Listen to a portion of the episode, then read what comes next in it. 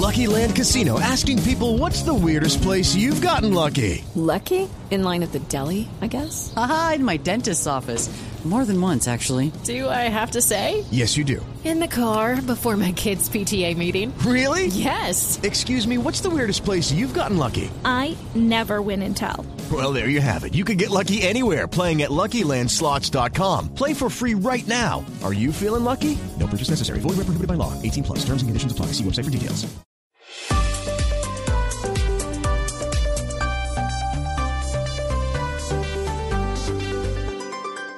Seguimos conectados en Mañanas Blue. Desde este momento dirige Camila Zuluaga. Seguimos acá desde muy tempranito contándoles qué pasa en Colombia, qué pasa en el mundo. Y aunque a don Sebastián Nora no le guste y haga todas las caras que le estamos viendo a través de nuestra señal de YouTube y de Facebook, comenzamos con los corraleros del Majagual, con la burrita, porque es que hoy empieza oficialmente la Navidad, don Sebastián. Entonces, póngale buena cara al asunto, que todos lo estamos viendo. No, una feliz Navidad eh, y el espíritu navideño. Un poco brota, más de entusiasmo, por Brota favor. en esta cabina radial. Estaba que se bailaba aquí, Sebastián. No, estamos acá comentando un tema inter- internacional Claro. con Lucas. Sí, sobre todo. No, lo No, único que no, le decía no, era no, que no, no. me preguntaba yo cuántos jóvenes colombianos eh, pues avivan su Navidad con esta música. Yo le decía que creía que no tantos, pero, Todos, pero feliz usted. Navidad. No, mire, No, pero es Sebastián. que- No, no, no, Sebastián, mire. Usted no ha disfrutado de Navidades, Sebastián. A usted le faltan muchas Navidades por disfrutar. Usted no se imagina lo que significa la burrita, esta música en diciembre para muchísimos millones de colombianos. Es que esta es la música de diciembre. Es que ustedes, de verdad, eh, el- el- el- la enfermedad de la juventud solo se cura con los años. Pero mire, No, exactamente, Hugo Mario. Esto, y además le quiero contar algo desde Barranquilla, desde la tierra del Caribe inmenso que queremos tanto, que es la tierra de los corraleros de Majagual. Hoy en Barranquilla comienza oficialmente, realmente la Navidad. Y mucho más cuando el Junior de Barranquilla se metió a la final del fútbol colombiano y la décima estrella va pidiendo pista. De tal manera que, Sebastián, qué pena con usted, pero esta es la verdadera Navidad y a usted le faltan muchos años para disfrutarla todavía. Y el autor intelectual de la banda sonora que tendremos hoy se llama Hugo Mario Palomar, que también sabe de lo que son las navidades colombianas de verdad, ¿verdad? Así que, Hugo Mario, muchas gracias por traernos la burrita. Y sí, hoy empieza la Navidad porque es la noche eh, de víspera de la fiesta de la Inmaculada Concepción, en la que en Colombia celebramos eh, lo que muchos llaman el Día de las Velitas, otros decimos pues el Día de la Virgen de la Inmaculada Concepción y eh, la celebramos encendiendo velitas, en muchas ciudades se encienden los alumbrados, aunque en otras ya los encendieron desde el primero de diciembre, pero el hecho es que hoy empieza una cosa además divina para que Sebastián siga haciendo las caras que está haciendo. Y es una, una serie, Sebastián, de cuatro puentes en un mes, porque este año nos tocó Navidad en velitas, Sí. Navidad, eh, perdón, puente en velitas, puente en Navidad, puente en Año Nuevo y puente en Reyes. El Puente Reyes 4, para completar los 18 del 2023 y creo que los 16 del 2024, ¿no? Creo que son 16 los del próximo año. Ya, usted ya los contó. No, porque hay gente que, pues, que saca eh, artículos en internet que ya le van contando a la gente para que se programe, porque con los tiquetes como están, Claudia, sí tiene sentido que ustedes de ya pues vaya comprando sus tiquetes de puente del próximo año. ¿Por qué? Porque de- desde ya están muy costosos, pero, pero creo que son 16, le tengo el dato si quiere la próxima semana. Bueno, en todo caso, usted da un argumento que yo se lo compro al principio. ¿Cuánta gente joven eh, celebra con esta música la Navidad? Pero pues le quiero decir que nuestra audiencia no es solamente así de gente pollita como usted, sino que aquí hay una audiencia diversa que se merece este respirito. Obviamente vamos a seguir hablando de las noticias del día. Está complicada la cosa en Medellín, ¿no, Ana Cristina? Después de que se cancelara la junta que citaron del metro de Medellín, eh, las reacciones no se han hecho esperar. Sí, eh, eh, recordemos, Claudia, que el día de ayer habíamos contado de estos cinco miembros, entre los nueve miembros de la Junta, que habían dicho, pues no tenemos suficiente información para poder votar, no se puede citar, la se supone que la cita extraordinaria era hoy, y estos cinco miembros, que son los miembros de presidencia, pues enviaron una carta diciendo, pues no, no se puede, no podemos tomar sin suficiente información la información para eh, eh, la decisión para eh, cambiar al, eh, al gerente Tomás Elejalde y segundo para cambiar el manual de funciones. Entonces, por, por lo tanto, pues si cinco ya dicen que no, pues eh, obviamente ya no, ya no hay re- re- reunión. La reunión, esta era una reunión extraordinaria que el 29 de noviembre había citado el alcalde encargado Óscar Hurtado. Pero ¿qué ha pasado, Claudia? Hay varias cosas. Pues lo primero es que eh, a ver, esa carta tiene un significado clarísimo y el significado es si los cinco representantes de presidencia dicen que no tienen suficiente información, que la alcaldía de Medellín, que es la sucesora de Daniel Quintero, no hizo bien las cosas, o sea, las formas no estuvieron bien para la reunión extraordinaria, entonces lo primero quiere decir, este es un portazo que presidencia le está dando a Daniel Quintero. Le está diciendo, no, usted intentó hacer aquí algo, cambiar eh, las normas del juego para el metro de Medellín y nosotros no lo vamos a apoyar. Eso es lo primero que significa con el cambio de esta, de esta Junta. Segundo, eh, pues eh, la Junta ordinaria, esta silla no es extraordinaria, la Junta ordinaria será el 13 de diciembre, pero aquí hay que decir algo bien importante, Claudia, y es que, y oyentes, y es que hay dos recusaciones contra la Junta, eh, contra eh, algunos de los miembros de la Junta. Existe una primera recusación, estas recusaciones son a cargo del representante de la Cámara, Hernán Cadavid, del Centro Democrático. La primera recusación es hacia dos de los integrantes de la Junta, que son Juan Carlos Tafur y Sebastián Inestrosa. Ambos eh, fueron nombrados por Presidencia de la República. ¿Por qué lo recusa esta primera recusación? Porque tienen contratos activos con la, porque tendrían contratos activos con la Alcaldía de Medellín. Esa es la primera. La la segunda recusación está contra el alcalde encargado Óscar Hurtado, contra el secretario de Planeación Alejandro Muñoz y contra el secretario de Movilidad y Tránsito Juan Carlos, Juan Carlos Torres, que vendría a ser suplente en la Junta. ¿Por qué es esta recusación? Porque dice que están impedidos por tener un rol en el pleito del Fondo de Estabilización Tarifaria y eso pues no permitiría que tuvieran un voto independiente. Entonces ahí están esas varias noticias y también trascendió y esta pues es una, digamos, digamos, eh, una noticia que da el periódico El Colombiano, y es que el ministro de Transporte, William Camargo, habría dado la instrucción de que no se politice esa, esa junta del metro. Entonces, eh, ahí está todo lo que ha trascendido desde la noticia que dimos ayer a mediodía, Claudia. Y el próximo alcalde entonces, pues es el que tiene ya las decisiones en sus manos, como va a pasar, por ejemplo, con Carlos Fernando Galán y la licitación del Transmilenio por la séptima, como están pidiendo en Cali Hugo Mario con una eh, decisión de Cali o con unos contratos de Cali que dicen ya déjenle eso al próximo alcalde. En el caso del Metro de Medellín, pues también este tipo de cosas que usted nos está contando van para la siguiente administración. Es que en el caso de Cali, Claudia, pues es que quedan 24 días para que termine la administración de Jorge Iván Ospina y se está convocando a un proceso de licitación para adjudicar un contrato por 1.300 millones de pesos para el tema de control de, de pérdidas en energía, contrato de empresas municipales de Cali. Entonces lo que están diciendo desde el Consejo y desde algunos sectores políticos de las ciudades, oiga, ya paren la contratación, dejen que el próximo alcalde contrate, porque se van a amarrar contratos por tres y más años. Entonces, dejen ya que el próximo alcalde se encargue de administrar, ya quedan pocos días, descansen. Entonces, esa es la situación, Claudia. Sí, Claudia, aquí en Medellín, pues la Junta Ordinaria, es decir, no, no la extraordinaria, sino la, normal, la, ordinaria va a ser el, el 13 y ya pues están en todo eh, un proceso de empalme en distintas, eh, pues en los distintos entes que hay eh, de, la alcaldía, de la gobernación, ya siempre están en, empalme, entonces ya el 13 pues sí se toman decisiones y supuestamente pues ya, ya se debe tener toda la información porque son dos decisiones fundamentales, como le digo, que son el cambio del gerente Tomás Elejal de Jaramillo, que lleva siete años en la gerencia y más de 30 años en el metro. Y en segundo lugar, pues eh, el cambio del manual de funciones, es decir, son dos eh, decisiones trascendentales y que requieren un acopio de información bastante grande y radicados para que puedan saber tanto eh, la Junta de Asociados como la, como la Junta Directiva. Y en Barranquilla sí es suave la transición, ¿no, Oscar? Pues Claudia, le cuento que la transición en Barranquilla eh, es mucho más amigable que en el resto del país, porque yo pensaría, bueno, yo diría que la de Bogotá tampoco ha sido tan traumática, eh, Medellín sí ha sido muy, traumática, Cali también, Barranquilla no, usted recuerda que esto es, digamos que esto es un modelo de ciudad que se ha venido respaldando desde hace ya 12 años. De tal manera que ahora ya pues las comisiones de empalme se han reunido, han tenido sus, sus números en, sobre la mesa, qué se recibe, qué se entrega.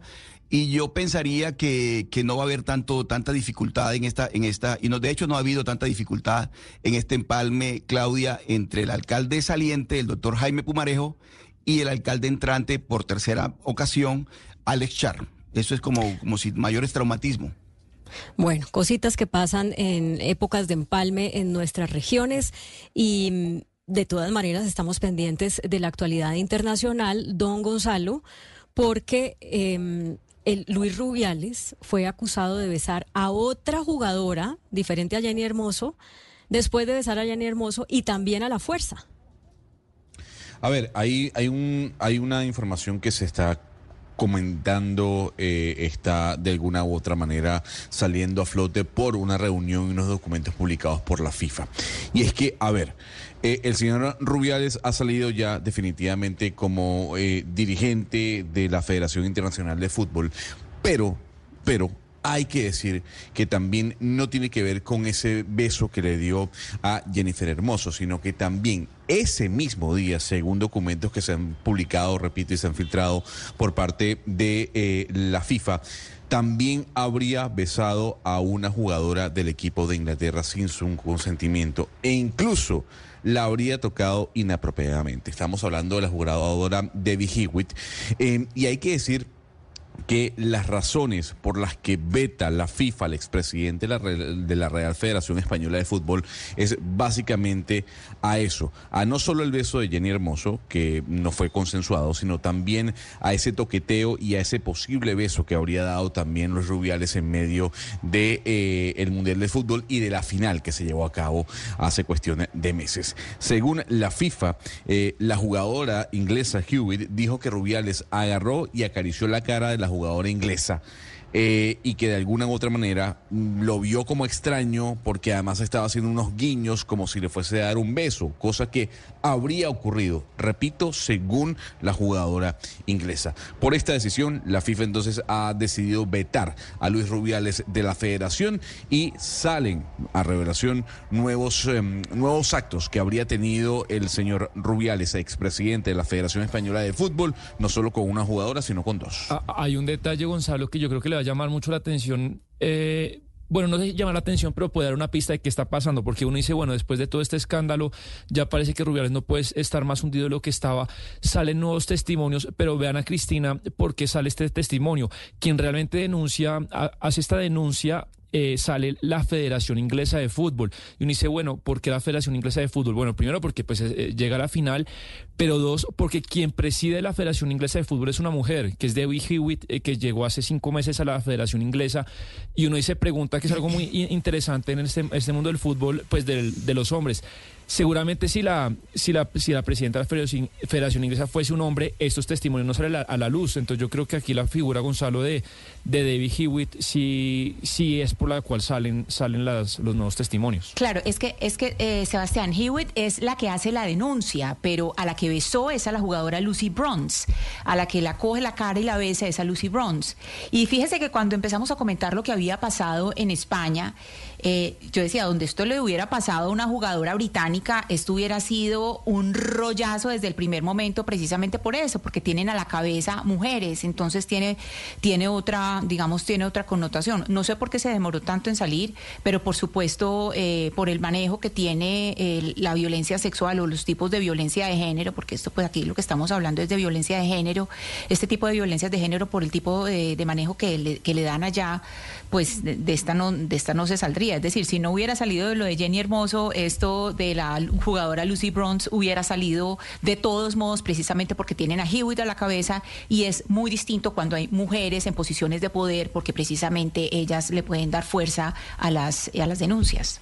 Y en general cuando hay mujeres, Ana Cristina, porque es que solamente quienes em, de alguna manera hemos experimentado situaciones donde hay acoso sexual, entendemos la implicación de esto para la vida profesional, para la vida personal, para la salud mental. Eh, si uno no lo ha vivido, entonces lo minimiza, o si es está en la parte del acosador acosadora, porque a los hombres también los acosan, pues lo minimiza, le, le parece que eso es algo divertido, incluso galante, o, en ciertas ocasiones les parece que es de buenos modales, pero solamente quien entiende el impacto que eso tiene en la vida de una persona, pues toma cartas en el asunto. Entonces, pues esa es la situación que está pasando ahora con eh, el señor Luis Rubiales. Pero vamos a hablar de lo que sigue en materia de la, del trámite de la reforma a la salud, que fue aprobada finalmente en la plenaria de la Cámara de Representantes y ahorita para el otro año se espera que cuando empiecen las sesiones pues entre a la comisión séptima de Senado para surtir el tercer debate y posteriormente si pasa en comisión séptima de Senado a la plenaria de Senado con lo cual pues ya se convertiría en una ley de la República. Hemos dicho, Sebastián, desde que empezamos a hablar de este tema a comienzos de año, que en Cámara iba a tenerla más fácil que en Senado. No obstante, en Cámara la reforma se demoró nueve meses. Fue, un parto, literalmente, más o menos nueve meses. Sí, sí, no, la reforma más o menos desde que entró a la Comisión Séptima la Cámara, yo, yo la cuento casi un año. Vamos para un año de discusión de Bueno. reforma a la salud. Un parto largo. Eh, vamos a ver en Senado, pues, qué tanto se demora. Lo cierto es que en Comisión Séptima, donde hay 14 senadores, eh, pues, ¿por qué no hacemos las cuentas? A ver de cómo, cómo, cómo podrían estar los favoritismos o las afinidades con respecto al articulado que fue aprobado en Cámara. Yo le voy diciendo los nombres y usted, si los tiene presentes, me va diciendo los partidos. ¿Le parece? Listo. Bueno, Marta Isabel Peralta Epieyú, que es la presidenta de la comisión. Sí, la, la presidenta de la Comisión del Pacto Histórico, pues anote ese, voto, ese voto para la reforma. Piedad Esneda Córdoba Ruiz. Pacto Histórico 2 a 0. Listo. Eh, Nadia Georgette Blel Scaf, Partido Conservador. conservador. Entonces ese Bueno, vamos a decir ah, que no. Los conservadores a mí me parecen una moneda al aire hoy en día, pero pues si Sí, quiere por ahora 2 a 1. Listo. José Alfredo Marín Lozano. Ese también es conservador. Ok. Miguel Ángel Pinto Hernández. Ese es liberal, pero este es un liberal gavirista, Claudia, que yo diría, pues es un Va a liberal. decir que no. que en este momento está que no, pero también el Partido Liberal a mí me parece una moneda al aire, pero póngale, póngale que no. Sí, porque usted se dio cuenta la cantidad de, de liberales que votaron en, en plenaria, ¿no? De Al Cámara. final todos, casi todos. Por sí, ejemplo, eh, creo que fueron como 17. una que me, llamó- me llamó mucho la atención, por ejemplo, Héctor Chaparro de Boyacá.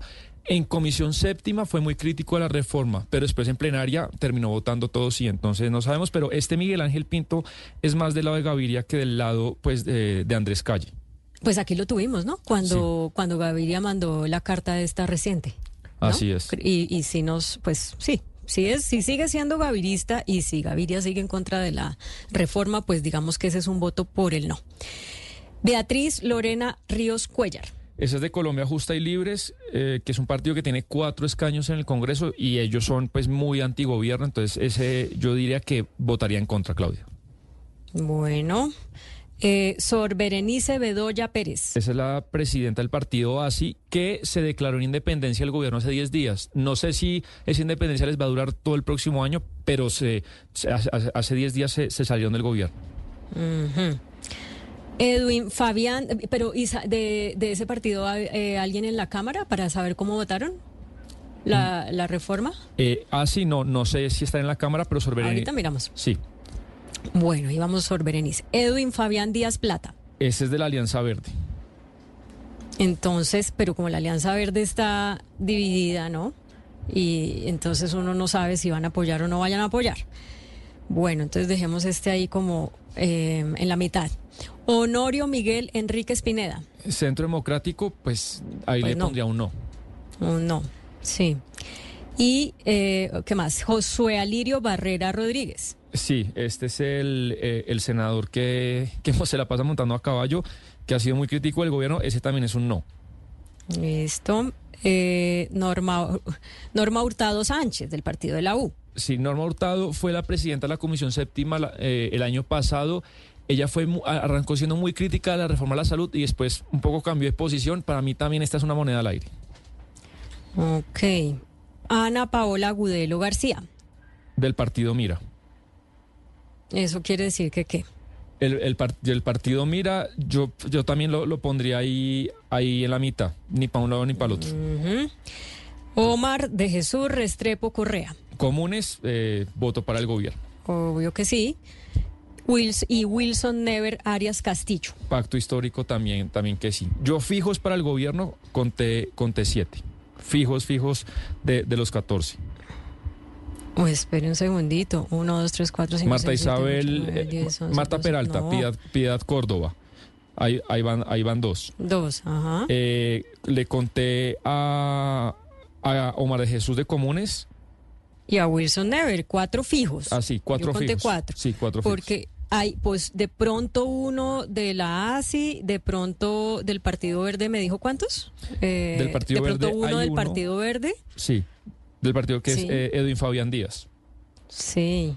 Pues no la ten- no tengo tan, por lo menos mayorías no me da a mí aquí en No, esta en razón. esta lista que ustedes que que usted me ayudó a hacer, pero sabe que preguntémosle a la presidenta de la Comisión Séptima del Senado, la señora Marta Isabel Peralta Pieyú. Bienvenida a Mañanas Blue, gracias por acompañarnos. Muchas gracias a ti y a tu equipo y bueno, a la audiencia que nos sintoniza esta hora.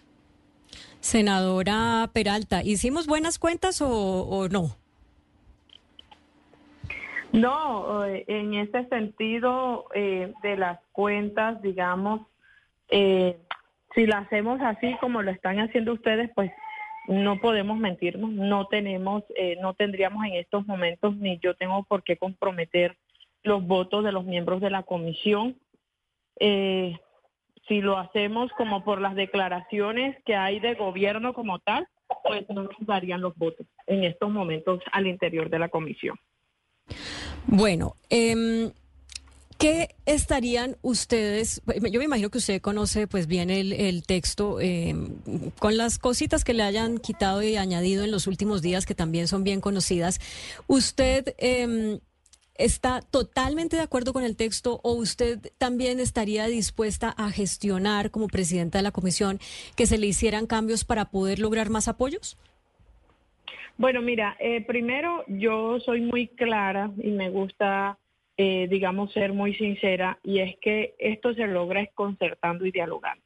Aquí nosotros tenemos que despojarnos del color político, de si somos de gobierno u oposición, sino buscar la forma de que construyamos entre todos la mejor reforma a la salud para el pueblo colombiano, para que el sistema mejore, para que usted le autoricen las citas sin necesidad de llamar ni de tutelar, ni de llamar a un congresista, sino que le den esas autorizaciones, de que también tengamos eh, eh, acceso, por ejemplo, en La Guajira, en el Bichada, en esas regiones que han sido tan olvidadas por todo lo, por el Estado colombiano, pues tengan eh, en cercanía o, o no tan distante unos centros de salud donde se puedan atender, que son los ce- centros de atención primaria.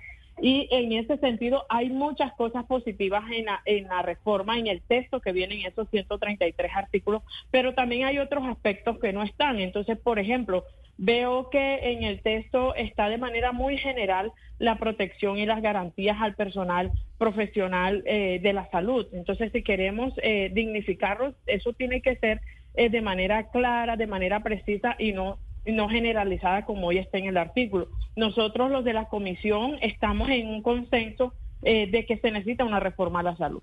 Eh, dos, de que tenemos que construir y revisar lo que sirve, que siga funcionando y lo que no ha funcionado o está mal, corregirlo. En eso estamos de acuerdo. Yo, eh, eh, por sí también es una comisión que debate. Hoy no podemos decir, yo respeto a los congresistas que dicen, no la voy a apoyar. Oiga, pero al menos demos el debate de cara a la ciudadanía. Al menos demos la, demos la oportunidad de argumentar entre nosotros por qué sí y qué sí y qué no. Entonces, eh, esas serán las garantías que nosotros ofrezcamos desde, desde la mesa directiva, pero obviamente eh, ac- acogiendo eh, lo que presenten los distintos senadores y bancadas que componen esta comisión. Eh, Senadora, usted va a tener un papel muy importante de ser, pues, eh, un poco garantista de esta discusión en la comisión. No sé si usted tomó nota de lo que pasó en la comisión de la Cámara, eh, que más allá si fue culpa de uno o de otro, yo creo que de los dos bandos hubo muchos días realmente cosas impresentables, las recusaciones de un lado del otro, se citaba eh, casi un viernes a las 8 de la noche. No sé si usted tomó nota de que no fue la discusión más prolija y qué cosas se pueden mejorar para la Comisión Séptima del Senado. No, de acuerdo contigo. Lo que pasó en Cámara eh, fue impresentable, o sea, en todo, en todo el rigor. Fue impresentable. Nosotros esperamos que eso no se tenga que presentar en la comisión. Eh, esperamos que, eh, que sea el procedimiento con todas las garantías de parte nuestra, pero también con toda la disposición por parte de los miembros de esta célula legislativa. Y asimismo, listo, usted no la quiere apoyar, argumente o no argumente, no la apoye, pero eh, no obstaculicemos eh, porque se detiene incluso el trabajo hasta ustedes mismos, los que como le comunican al país de cómo va el trabajo legislativo y cómo va la agenda. Entonces, eh, nosotros esperamos que realmente, dime. Pero mire, mire, senadora, a propósito de, la pregunta que le planteaba nuestro colega Sebastián, eh, tiene que ver con el papel de los ministros de salud, concretamente la doctora Corcho y el doctor Jaramillo. Es decir, nos hemos encontrado con unos ministros de salud activistas, unos ministros de salud que realmente usted habla del consenso para sacar adelante la reforma y lo que nosotros no hemos visto, y lo digo desde acá de la, desde la galería, digamos, como mero observador, lo que no hemos visto nosotros es esa, esa búsqueda de consensos por parte de los ministros. ¿Usted no cree, eh, senadora, que en este caso, por lo menos para que el trámite en, la, en, la, en el Senado de la República sea menos traumático, ¿no cree usted que el ministro de, de Salud, por ejemplo, doctor Jaramillo, que hemos visto unos videos en los que realmente está descompuesto, pues realmente muy descompuesto, requiere hacer un gran esfuerzo para buscar esos consensos? Es decir, si no se logran esos consensos, el futuro de la reforma forma en, lo que tiene que ver con el Senado de la República todavía sigue siendo muy incierto. ¿No le pediría usted también al ministro un poquito más de búsqueda de consenso en lugar de imposición de, de, prejuicios que ya tiene, digamos, eh, preestablecidos? Eh, no, mira, fíjate que yo tengo y he tratado por mucho tiempo al ministro de Salud y, yo creo que de pronto en los videos que se muestran a veces son fuera de contexto, pero él es un hombre político, es un hombre de consenso, es un hombre que escucha, es un hombre que recoge, de manera que yo sé y, me, y también yo sé que nos va a escuchar.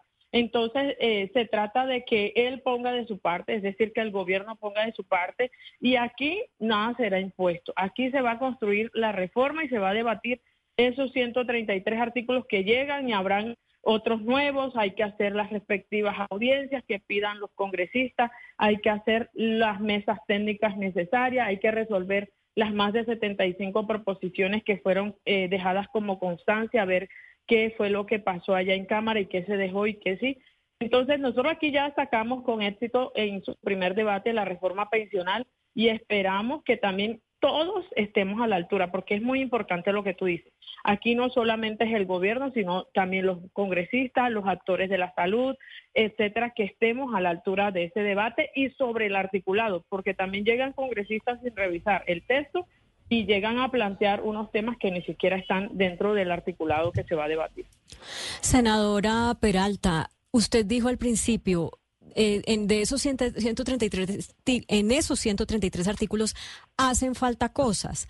Yo quisiera saber, y, mencionó una que otra, pero yo quisiera saber si usted está de acuerdo tal cual con esos 133 artículos o hay cosas que no le gustan y sobre todo me refiero a las que son más polémicas, que obviamente tienen que ver con la función que van a desempeñar la CPS, con, eh, digamos, la capacidad de la ADRES para eh, hacer el giro directo, entre otras. ¿Usted apoya esos 100% o tendría críticas a lo que el propio gobierno ha gestionado? No, eh, nosotros tenemos que entrar a revisar porque aquí no vamos a aprobar un tercer debate eh, a pupitrazo. No, por ejemplo, a mí sí me gustaría conocer eh, cómo se va a fortalecer el ADRES. me gustaría que haya una descentralización de la misma institución para que pueda abordar todas las funciones y los papeles que van que va a desarrollar. También me gustaría reabrir el debate sobre el artículo 42, sobre el tema de méritos eh, para el nombramiento de, los gerentes de hospitales eh, en los departamentos y municipios. En eso ahí, ah, eh, en eso, por ejemplo, coincidimos varios senadores de esta de esta comisión. No puede seguir siendo el tema que, que sea pues a interés o digamos a, cargo de, del gobernador o alcalde de turno, porque eso no la tarea de fortalecimiento de esos hospitales. Entonces también tenemos que revisar cómo sería ese tema, eh, las funciones de, gestoras de vida y salud de la GPS, más allá de, cómo se van a realizar este tema de las auditorías. Entonces, aquí vamos a revisar uno a uno de los artículos que, que realmente eh, hoy le presentan, eh, digamos, una falta de, de, comprensión, pero sobre todo de garantía eh, al, para que el sistema funcione. Aquí no se trata de que porque yo sea de gobierno, entonces eh, tengo, que, tengo que hacerlo tal cual como dice el gobierno. No, aquí tenemos que pensar en un sistema de salud confiando en que nuestros hijos, nuestros nietos puedan tener las garantías que hoy nosotros no tenemos. Si no, pues ¿para qué hacemos reforma a la salud? Senadora Peralta, eh, dentro de estas discusiones que usted tiene, que eh, como nos viene comentando, eh, no solamente han, discutado, han discutido pues ciertos artículos, sino la conveniencia que tiene pues para los colombianos, ustedes discuten el control de constitucionalidad, es decir, ustedes están, digamos, dentro de toda esa discusión, están mirando cuáles artículos tienen riesgo de no pasar un, un control constitucional o a lo mejor toda la reforma que no pase un control constitucional constitucional? No, mira, en ese aspecto de, la constitucionalidad o los posibles vicios, pues yo estoy de acuerdo con que es un derecho fundamental y que está reglamentado eh, mediante la ley esta, la 1751, yo coincido en eso, pero que también van a haber unas limitaciones, por ejemplo, lo que te mencionaba antes, que tocaría revisar cómo, cómo se soluciona o qué otras alternativa tenemos, porque por ejemplo, el artículo de nombramiento de los hospitales es un de a cargo del, de las entidades territoriales es un, artículo constitucional, entonces ahí nos quedamos como, me quedo yo, por ejemplo, que estoy interesada en, en ese artículo, me quedo yo como buscando qué tipo de herramientas o cómo puede, cómo puede redactarse mejor o cómo puede quedar el articulado de manera que no sea declarado inconstitucional. Entonces, todo, todos esos aspectos, y yo le agradezco a ustedes, a los medios de comunicación, porque siempre están previendo la situación, porque siempre están viendo más allá para que eh, entre todos, aquí no se trata de que como es la reforma del gobierno, entonces vamos a, enterrarla, vamos a acabarla, no, sino que realmente lo que estemos construyendo sirva para todos y sea a largo plazo. Pues tienen ustedes una gran responsabilidad, ustedes perfectamente conscientes de todas las críticas que se han hecho de la reforma, de todas las alertas que se han encendido, no solamente en materia constitucional, sino de lo que ya está implicando para la operación del sistema de salud la discusión de esta reforma que se ha alargado más de lo que el gobierno estaba previendo. Senadora Peralta, esto va a ser ya en marzo, ¿verdad? Eh, ¿Es, en marzo cuando ustedes reciben oficialmente el texto eh, aprobado en Cámara o lo reciben ahorita antes de salir a vacaciones? ¿Cómo es el procedimiento? Bueno, no, nosotros esperamos, actualmente están ajustando como la ponencia, eh, porque se tiene que recoger todo eh, eh, nuevamente, alistar ese texto definitivo de ponencia que sale de Cámara Senado, eso, eso transcurre entre 15 días. Nosotros esperamos estarla recibiendo en la comisión el 16 de, de febrero, que retomamos nuevamente eh, este, en el Congreso de la República. Esperamos no demorarnos los dos meses que, que, pasó en Cámara eh, también, porque yo creo que con esto toca asumir compromiso, responsabilidad, pero sobre todo en argumentación. Yo no me confío mucho de los números que sí, que no, porque eh, esto se da en el debate. Esto nosotros tenemos que ser capaces de persuadir, pero también de convencer con argumentos y planteamientos lo que trae el articulado. ¿Quiénes van a ser los ponentes en Senado, en la comisión? Bueno, normalmente en la comisión nosotros lo hacemos por partidos.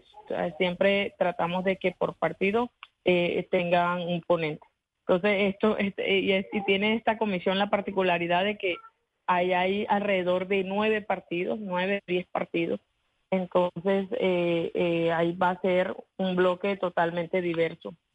O sea, la mitad de la comisión va a ser ponente. La mitad de la comisión va a ser ponente. bueno, que si así ellos lo aceptan, pero, o sea, la ley así lo, lo establece, entender, entonces, si ellos lo aceptan, hay algunos que dicen, no, no me interesa ser ponente, entonces ahí ya quedan ah, eh, los, que, eh, los que lo soliciten también. Yo le dije a usted ahorita que si eso iba a pasar en marzo y usted me dice en febrero, porque claro, ahorita eh, em, van a empezar más temprano que de costumbre, ¿cierto? Sí, Sí, sí, sí, por, por, porque ya pues ya se ya está en, en, rigiendo pues la ley la ley que nos redujo ahí como los recesos el tiempo de vacaciones. Bueno, pues senadora, le agradecemos mucho esta comunicación con Mañanas Blue y le reiteramos la gran preocupación y expectativa que tiene el pueblo colombiano respecto a lo que salga finalmente del Congreso sobre la reforma a nuestro sistema de salud.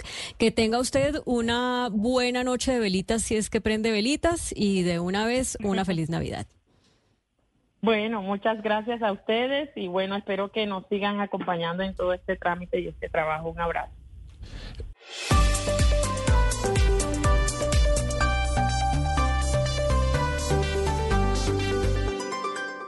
Estás escuchando Blue Radio y bluradio.com. Esto es para que usted vea, Gonzalo, cómo lo queremos y especialmente cómo lo quiere Hugo Mario Palomar, que es el que hoy está poniendo la música, o sea, está ejerciendo ese rol que eh, usualmente usted ejerce. Entonces, como esta es una canción que oímos más en Navidad, la Murga de Panamá, y como usted es, ese es uno de sus países, eh, su país de acogida, pues lo queremos integrar para que usted entienda lo que sentimos los colombianos cuando empezamos oficialmente la Navidad con la Noche de Velitas. Pero una pregunta, Claudia, tomando en cuenta que para ustedes esta canción únicamente se escucha en Navidad, cosa que no pasa en, en Panamá. Yo, le hago, yo, yo, ah, okay. yo, le hago, yo le hago la consulta. Señora Claudia Palacios, la música de Navidad, o sea, no se, no, no la música de Navidad siempre va a sonar envejecida. Eh, la música de Navidad huele a vejez, porque yo coincido con Sebastián Nora. Siempre ponemos las mismas canciones. No hay nada. Es que eso es lo rico.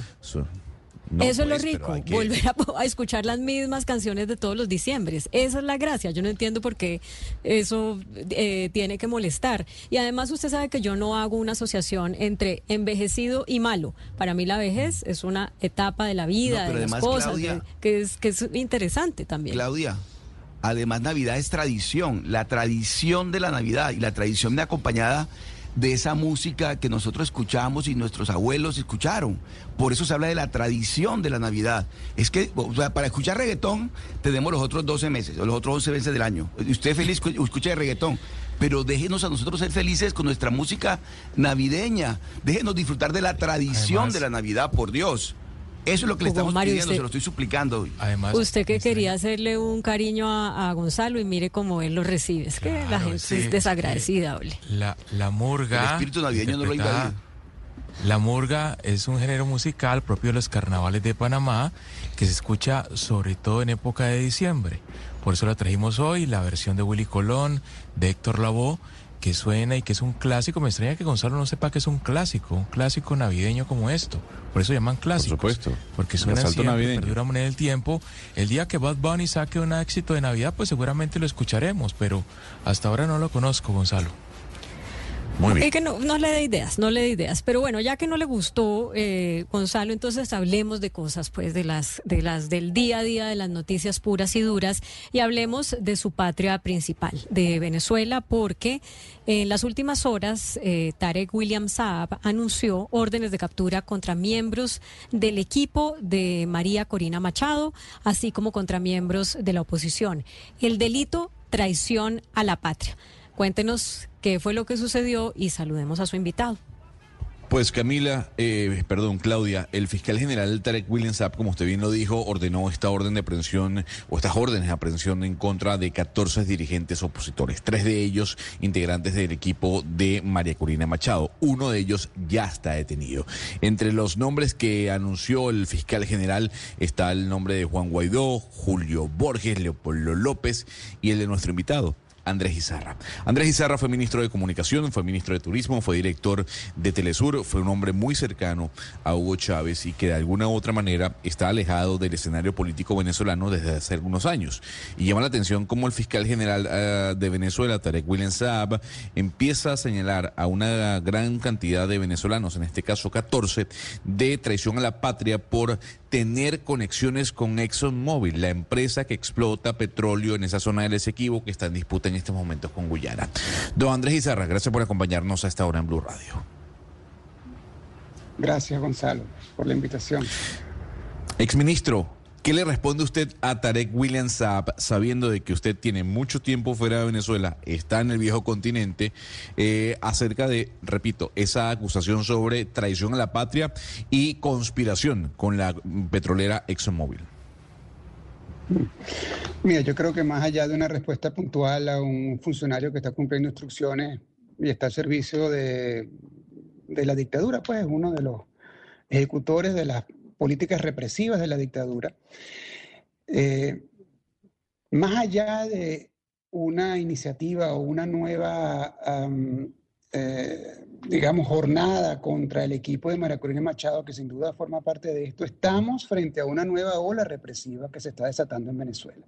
Esto no es solamente contra, los, contra el equipo de María Corina Machado, que obviamente como tiene la iniciativa política y la principal opción de triunfo electoral el año que viene, los ojos de la atención están centrados eh, sobre ella, pero esto es una ola represiva que va más allá de ella y que apunta contra, contra cualquier disidencia y contra cualquier crítica a las acciones de Nicolás Maduro, sobre todo en un juego tan peligroso como el que está intentando adelantar en el Esequibo, que poco tiene que ver con el ejercicio de la soberanía venezolana ni el ejercicio de la defensa de la nación y más con su esfuerzo su ambición por perpetuarse en el poder eh, de cara a las elecciones del año, el año siguiente. Señor Izarra, ¿qué ve usted que viene? Porque lo que, lo que ha pasado es un paso a paso que parece pues muy bien orquestado. Esto que está pasando ahora con el Esequibo y entonces el referendo y el anuncio de, militarización y, entonces la respuesta obvia que, que, se, que se viene, que es el acompañamiento de Estados Unidos a Guyana. Todo eso hace parte como de un paso a paso perfectamente orquestado para lo que usted ya eh, indicaba, que es como eh, fortalecerse de cara a unas elecciones que pues seguramente no van a ser lo democráticas que la gente quisiera.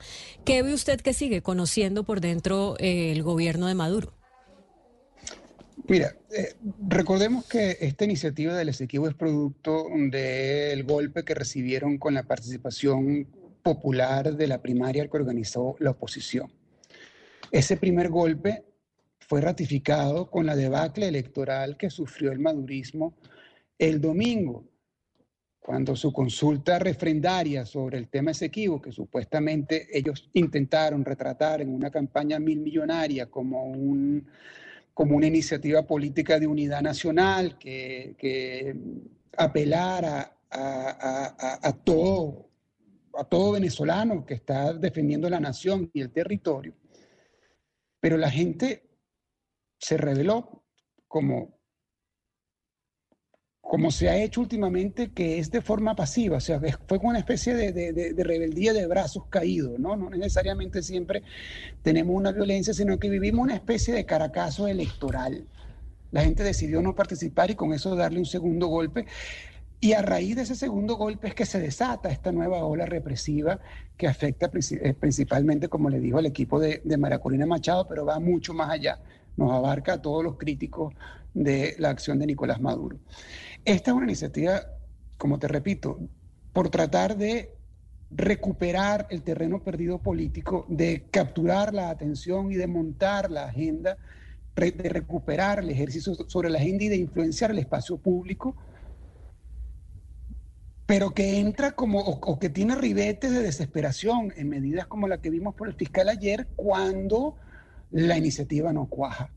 Parece que la gente entendió que esto es una maniobra politiquera que tiene otro fin. Porque si a Maduro le interesara recuperar la patria o defender la nación, respetaría, por ejemplo, la ley de hidrocarburos y no estaría otorgando concesiones petroleras contra la ley de hidrocarburos lesivas para el interés nacional, como por ejemplo la que hizo con la Shell o lo que está haciendo con la Chevron que ni siquiera regalías petroleras está pagando. O lo que es la relación con, Rusia. También, eh, todo lo, que ocurre, por ejemplo, en, devastaciones ecológicas como lo que estamos viendo en el, en el arco minero. En fin. Pero, exministro, ¿Qué, ¿Qué, herramienta le quedan a ustedes como oposición? Porque realmente lo importante son las elecciones del próximo año y uno ve que pues no van a permitir a María Corina eh, presentarse, están capturando a su círculo íntimo y todo esto en un contexto de hipotéticas negociaciones. Entonces uno se pregunta, oiga, después de 25 años la oposición ha agotado todas las posibilidades que tiene, pero, pero pareciera que no hay manera pues de que vayan a unas elecciones libres. Entonces la pregunta es, pues, ¿cuál, es, cuál es el camino? Bueno, yo no sé lo que hace la, la, oposición de María Corina Machado. Yo no, nosotros no, yo no pertenezco a su eh, facción política. Ni siquiera estoy en el país y estoy exilado hace ocho años, lo cual sorprende aún más y me acusan además de agente de la EXO, que es, paradójico. Este, ¿Qué opciones le queda a la oposición venezolana? Bueno, la oposición venezolana... Bueno, pero yo sé que usted no pertenece al círculo íntimo de María Corina, pero como demócrata no estará de acuerdo con lo que está pasando, ¿no? No, importa si no capturan a mi mejor amigo, pero, pero pues sí que si capturan... digamos, no importa si no es mi mejor amigo, diría uno, ¿no? Claro, por eso quiero tratar de esbozar qué soluciones o qué salidas puede eh, tratar continuar allanando el movimiento democrático venezolano. Bueno, fíjate, en Venezuela ha pasado algo muy interesante eh, con la ejecución, con la realización de las primarias, que fue, una, fue un evento autogestionado, no contó con las autoridades electorales y la infraestructura nacional que tienen para organizar una elección de esa envergadura, sino que se montó sobre el voluntariado y la estructura que esa propia oposición ha podido construir desde abajo en todo este tiempo.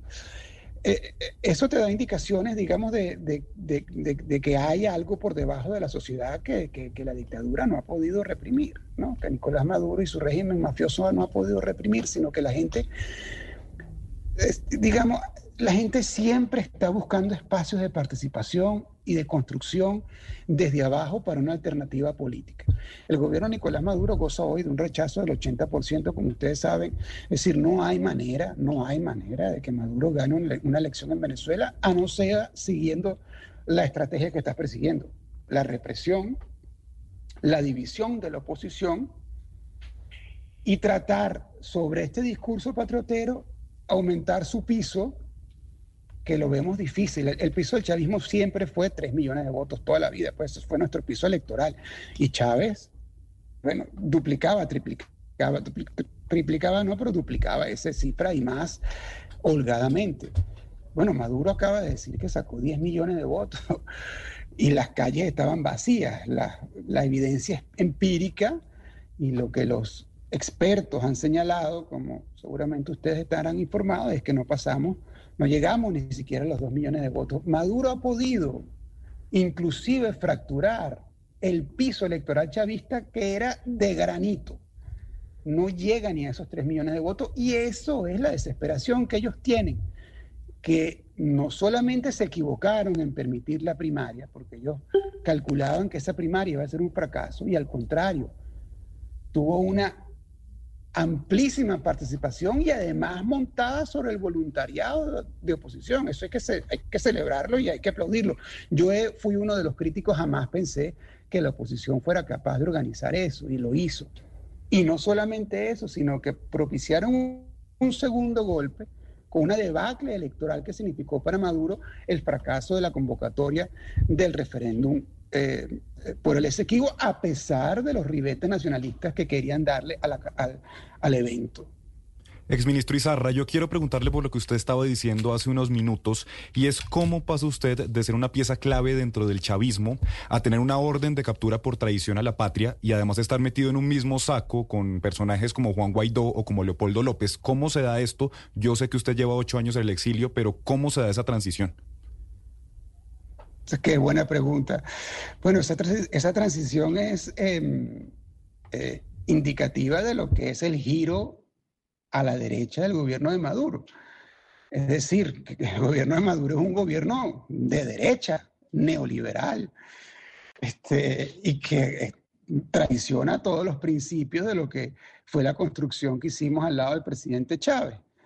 Y por eso sorprende prende las posiciones de Petro acompañando un gobierno de este tipo, ¿no? En Venezuela había mucha esperanza con lo que Petro pudiera aportar a la, a la democratización del país, al regreso a una vida democrática en Venezuela. Y en esa misma medida hubo una gran decepción cuando las posiciones de Petro fueron más bien, eh, eh, ¿cómo se podía decir? Este, avalaban, no, pero confirmaban la acción política de la dictadura de Maduro o la conclusión de todos los derechos que eso significó.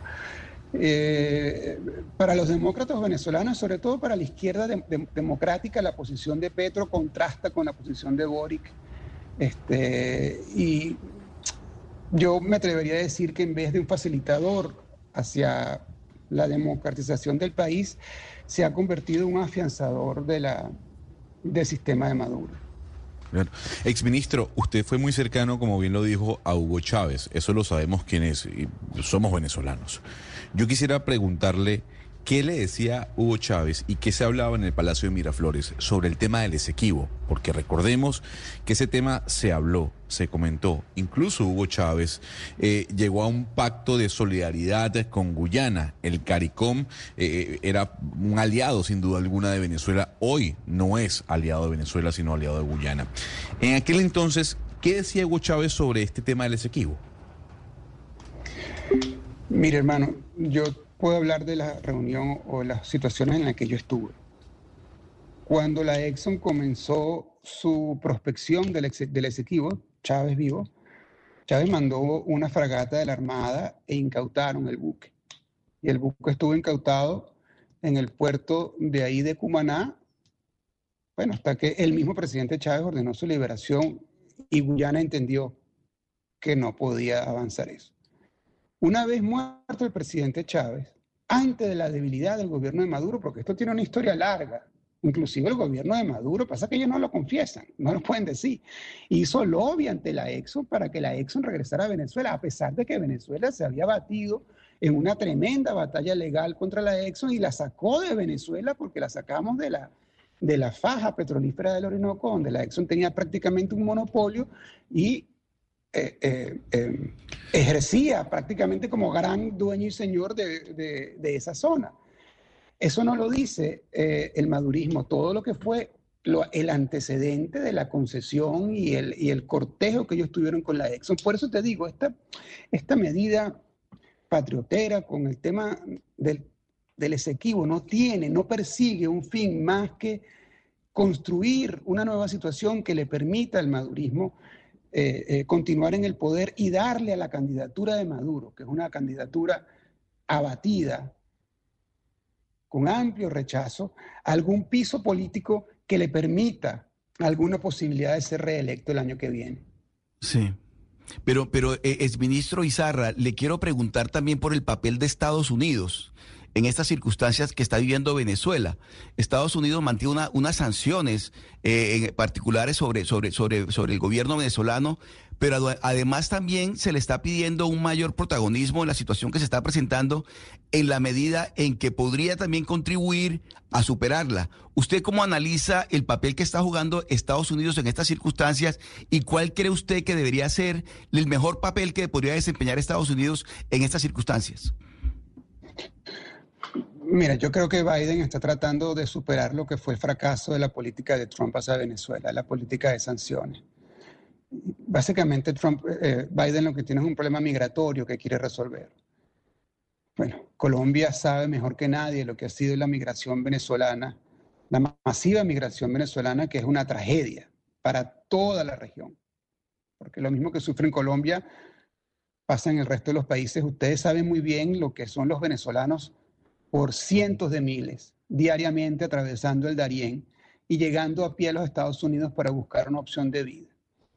Ese es el problema que está tratando de resolver Biden. Es decir, que la migración, que es un tema álgido electoral en la contienda que ellos tienen en noviembre del año que viene, este, eh, eh, eh, atajar ese problema, atajar ese asunto y por eso llega un acuerdo con Maduro y se reinician los vuelos de deportación de los venezolanos que llegan ilegalmente, que es básicamente lo que le importa a la administración Biden. Es decir, la administración Biden no le importa el petróleo venezolano.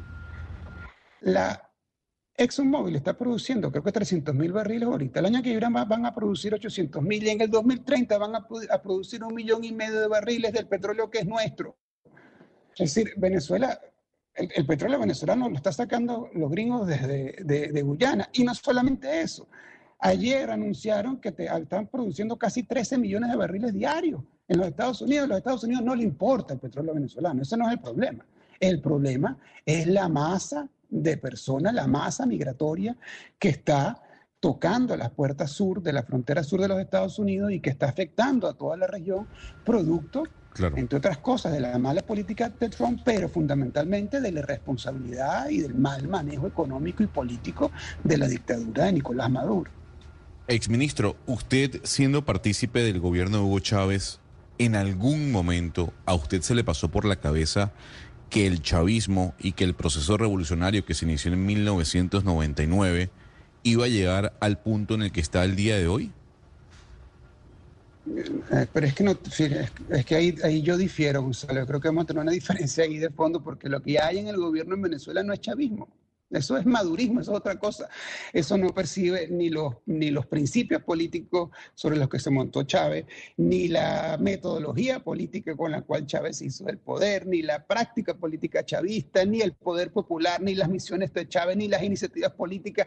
O sea, no hay nada, nada. Es más, la figura de Chávez cada vez desaparece más del discurso y de la imaginería del gobierno madurista porque si hay algún enemigo del gobierno de Maduro es el presidente Chávez. Por eso ellos eh, se, se, garantizan de que Chávez esté cada vez más muerto y lo apuñalan cada vez más. Esto no es un gobierno revolucionario, ni es un gobierno de izquierda, ni es un gobierno socialista, ni es un gobierno progresista, ni es un gobierno democrático. Esto no es nada de eso.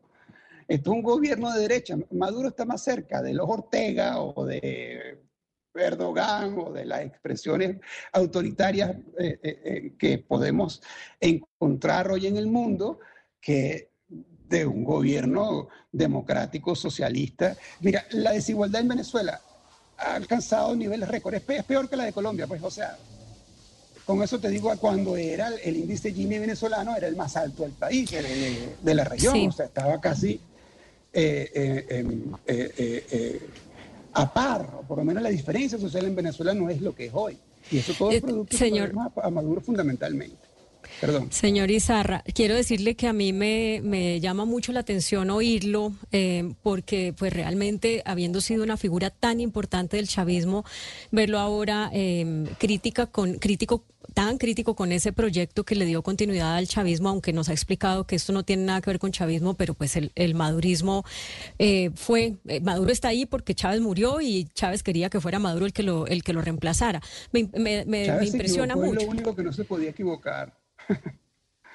Claro, pero bueno, esos, ya son los análisis que, que ustedes se hacen, pero, pero a lo que voy con lo que le estoy diciendo es Usted ha dicho, eh, lo de Maduro no es chavismo, él acabó con eso. Eh, y además, pues los índices, eh, los indicadores económicos en Venezuela son terribles, la desigualdad, demás.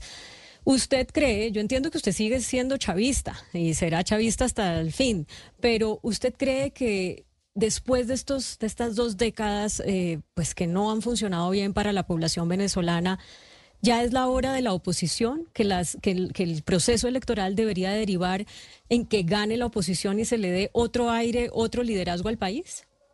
Yo, yo creo que es la hora del regreso a la democracia y que el pueblo venezolano tenga la facultad, recupere el poder de darse, de darse el gobierno que quiera. Por eso es lo que yo abogo. ¿Usted votaría por María Corina Machado, por ejemplo? No, yo no votaría por María Corina Machado. ¿Por quién votaría entonces? Si, las, si las elecciones fueran Maduro, María Corina, ¿quién más puede ser? Mira, todas las opciones chavistas de Venezuela estamos o en el exilio o presos. O sea, lo primero que hay que, hay que regresar es a la posibilidad de que en Venezuela haya un libre ejercicio político, sobre todo para la disidencia chavista. Es decir, los que, los que enarbolamos el proyecto político del presidente Chávez podamos volver a ejercer, a hacer política libremente en Venezuela. Cuando se den esas circunstancias, entonces bueno, podemos hablar de quién sería un candidato posible, ¿no?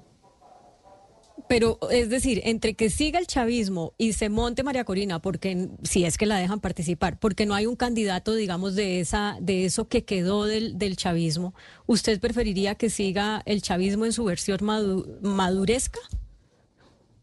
Es que no hay chavismo en Venezuela. Sí, ya no lo explicó, pero quiero decir, si las opciones son Maduro y María Corina, ¿usted preferiría que siga Maduro? No, no, ninguno de los dos, eso no es opción. O sea, uno, uno, no escoge entre lo malo y lo peor, no, no estoy de acuerdo, o sea, no, eso no es opción para mí. Bueno, pues es Andrés Izarra, eh, quien para contexto de nuestros oyentes fue un hombre muy importante en los gobiernos de Chávez, fue ministro, eh, fue em, director eh, de televisión, es periodista y lleva ocho años en el exilio porque con el sucesor de Chávez, que fue Nicolás Maduro, que es Nicolás Maduro, pues no se pudo entender cómo le ha pasado a otros miembros del chavismo. Muchas gracias por acompañarnos en Mañanas Blue. A ti, Claudia, Gonzalo, gracias. Pues Gonzalo, Eh, yo no sé si a usted lo impresiona igual que a mí, ¿no? Usted sigue más de cerca la, la, política venezolana, pero sí es muy llamativo ver pues hasta qué punto ha llegado la división entre las filas del chavismo. Pues Claudia, como lo dice el exministro que tiene bastante tiempo fuera del país, eh, hay una gran cantidad de miembros del gobierno de Hugo Chávez que sí se encuentran en el exilio, otros se encuentran presos, otros eh, presos de manera injustificada y justificada, ¿no? Por el, robo que le habrán hecho a las arcas del Estado. Lo cierto del caso es que sí hay eh, un paradigma que se viene trabajando desde el lado oficialista en Venezuela y tiene que ver con la desaparición de Hugo Chávez como figura pública. El recorderis con el cual Nicolás Maduro utilizó llegó a la presidencia, eh, siendo Chávez el, el eslabón para lograr la silla presidencial. A partir de ese momento, digamos que esa imagen de Hugo Chávez se fue perdiendo y Nicolás Maduro fue agarrando una, una importancia, sobre todo por políticas económicas que eran muy distantes y que son muy distantes a las planteadas por Hugo Chávez, no estoy diciendo que sean mejores o peores, pero sí muy distantes, y de políticas, por ejemplo, que tienen que ver con el Esequibo, como lo hemos hablado, con el tema de la dolarización implícita que hay en Venezuela. Entonces, sí, el madurismo ha ido acabando con la imagen de Hugo Chávez como el hombre, eh, eh, eh, como el dios de Venezuela. Sebastián, si usted va a Caracas, había muchos grafitis con los ojos de Chávez, por todos lados, por todos lados. Ya esos grafitis ni se ven. Lo que se ve es el, el, nombre de Venezuela, el nombre de Nicolás Maduro como el gran líder de esta corriente ideológica que se deriva del chavismo. Yo, déjeme estar en desacuerdo con usted. A mí me sangraron los oídos oyendo a su compatriota. De verdad, hace tiempo no, no me desangran tanto los oídos oyendo a alguien. Más allá de un apellido, uno cómo puede decir que políticamente, económicamente, esto no es chavismo lo que pasa en Venezuela. ¿Cómo puede ser que emitir moneda descontroladamente, nacionalizar empresas privadas, la planificación total de la economía, control de capitales, controles de precios y un larguísimo etcétera no es chavismo, Gonzalo? Y pues, el problema es, lo, veo, lo veo a usted adhiriendo a la teoría del, del exministro. A mí me parece absolutamente delirante que, que, se califique al gobierno de Nicolás Maduro como un gobierno neoliberal que porque nunca he entendido bien ese término, pero lo que se entiende es que el Estado tenga poca participación, que haya libre comercio, que el sector privado tenga mucha fuerza, cuando en, en Venezuela lo que hay es un socialismo rampante y vulgar Todavía, 20 años después. Entonces, pues, yo no, primero, un delirio lo que oí yo esta mañana, un delirio. A ver, yo, yo no coincido con las palabras del exministro diciendo que el gobierno de Nicolás Maduro es un gobierno neoliberal. En es, es chavismo. Lo que sí, lo que, lo que sí debo decir es que durante la época de Hugo Chávez no había una dolarización implícita como la hay hoy en día, permisiva además y permitida por el gobierno de Nicolás Maduro. No, no, me, no me traiga a colación las razones, pero ahí está.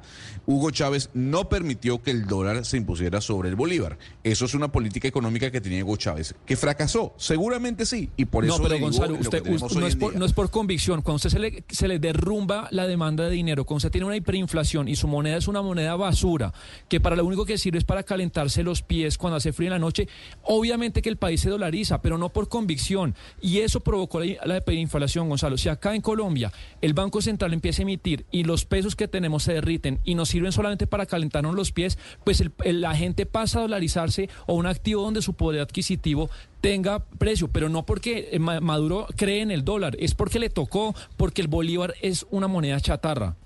Bueno, pues así están las cosas en Venezuela. Este es el testimonio que todavía cuesta trabajo eh, asimilarlo. Una persona tan afín al chavismo haciendo críticas de este tamaño al madurismo con todos las, eh, los bemoles eh, de las interpretaciones ideológicas. Un día después de que se anunciara las órdenes de captura contra miembros no solo del equipo de María Corina Machado, sino contra exmiembros del chavismo como la persona que entrevistamos, Andrés Izarra, exministro o ministro en la época de Hugo Chávez. Son las 11:40.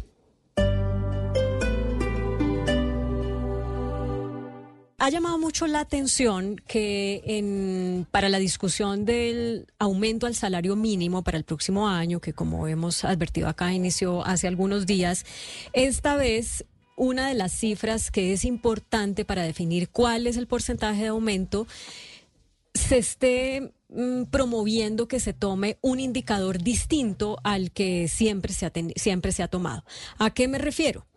estamos hablando de la cifra de productividad que salió a fines de la semana pasada que en productividad total salió negativa. Ahorita usted nos recuerda cuál fue el, número, Sebastián, pero empezaron a hablar de una cosa que antes no habíamos oído hablar, que fue, que fue la productividad eh, por horas. Y entonces la propia directora del DANE le dijo a quienes negocian el salario mínimo, esta es la que hay que tener en cuenta, porque además esa fue la que salió positiva y el país está debatiendo si eso es técnico, si eso tiene sentido, eh, si es tan importante tener eh, la productividad, tener en cuenta la productividad por horas entonces, porque en años anteriores no se había hablado de ese indicador. Y bueno, ¿esto qué significa para la negociación del salario mínimo? Por eso hemos decidido invitar a alguien que estuvo al frente del DANE en el gobierno de Álvaro Uribe, ¿no? Ana Cristina. Estuvo el doctor César Caballero. Hoy gerente de cifras y conceptos. Estuvo al frente del DANE y precisamente eh, por una decisión, por un estudio que hizo él en el DANE y que el presidente Uribe pues dijo que no se publicaba, pues ahí fue cuando eh, el doctor Caballero eh, dimitió, precisamente por un desencuentro a causa de un estudio en el DANE, pues por independencia, mejor dicho, fue que el doctor Caballero dio un paso atrás y salió del DANE.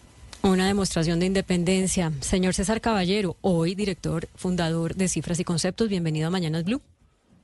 Muchísimas gracias por la invitación, muy, muy, muy buenos días y un saludo a todos los amigos que están en la mesa y a ti, Claudia. Bueno, lo primero que quiero preguntarle es eh, no sé si usted vio, pero hace unos días cuando fue la rueda de prensa para dar a conocer el dato de productividad, esta rueda de prensa se dio por parte de la directora del DANE en presencia de la ministra del Trabajo y con algunas de las personas que negocian, especialmente el, el aumento del salario mínimo, especialmente los sindicatos. Y no se limitó al anuncio de la productividad es tanto, sino que fue más allá y dijo la productividad que deben tener en cuenta es la productividad por horas que salió positiva. ¿Eso a usted, que fue director del DANE, le suena lógico que la directora del DANE haga el anuncio en ese contexto o, o no? Lo del anuncio del dato no, no, no me parece extraño. De hecho, cuando yo fui director del DANE hace ya 19, 20, 21 años, me correspondió dos veces la negociación del salario mínimo y el DANE siempre era invitado para presentar los cálculos que había sobre el tema de productividad. Yo entiendo que hay distintas formas de calcular la productividad, hay varias alternativas, pero la usual que se ha utilizado en Colombia, hasta donde yo tengo memoria, es la, la productividad general. Lo que no estoy de acuerdo es que en la dirección del DANE le sugiera a la mesa cuál dato de productividad utilizar, particularmente si es solo para una coyuntura porque recuerde que aquí hay que aplicar el velo de invisibilidad de Rawls, y es, el país ha tomado la decisión de siempre utilizar el dato de productividad total. Lo que creo que es altamente inconveniente es decir, ah, como este año el dato no está de acuerdo con lo que yo estoy buscando, entonces yo, como gobierno, propongo utilizar otro. Y si el año entrante entonces la productividad total es mayor y la productividad de horas es menor, cuya, cuya posibilidad de ocurrencia es posible, entonces volvemos otra vez al anterior dato. Entonces eso me parece que, genera una... Eh, es, inconveniente. Yo no me niego a la posibilidad de que la Comisión de Concertación Laboral, en un escenario distinto a la decisión de cuál va a ser el aumento del salario mínimo, eh, discuta el tema y diga cuál es la mejor, pero es la mejor para todos los casos. No es para cuando el dato me gusta y no cuando el dato no me gusta.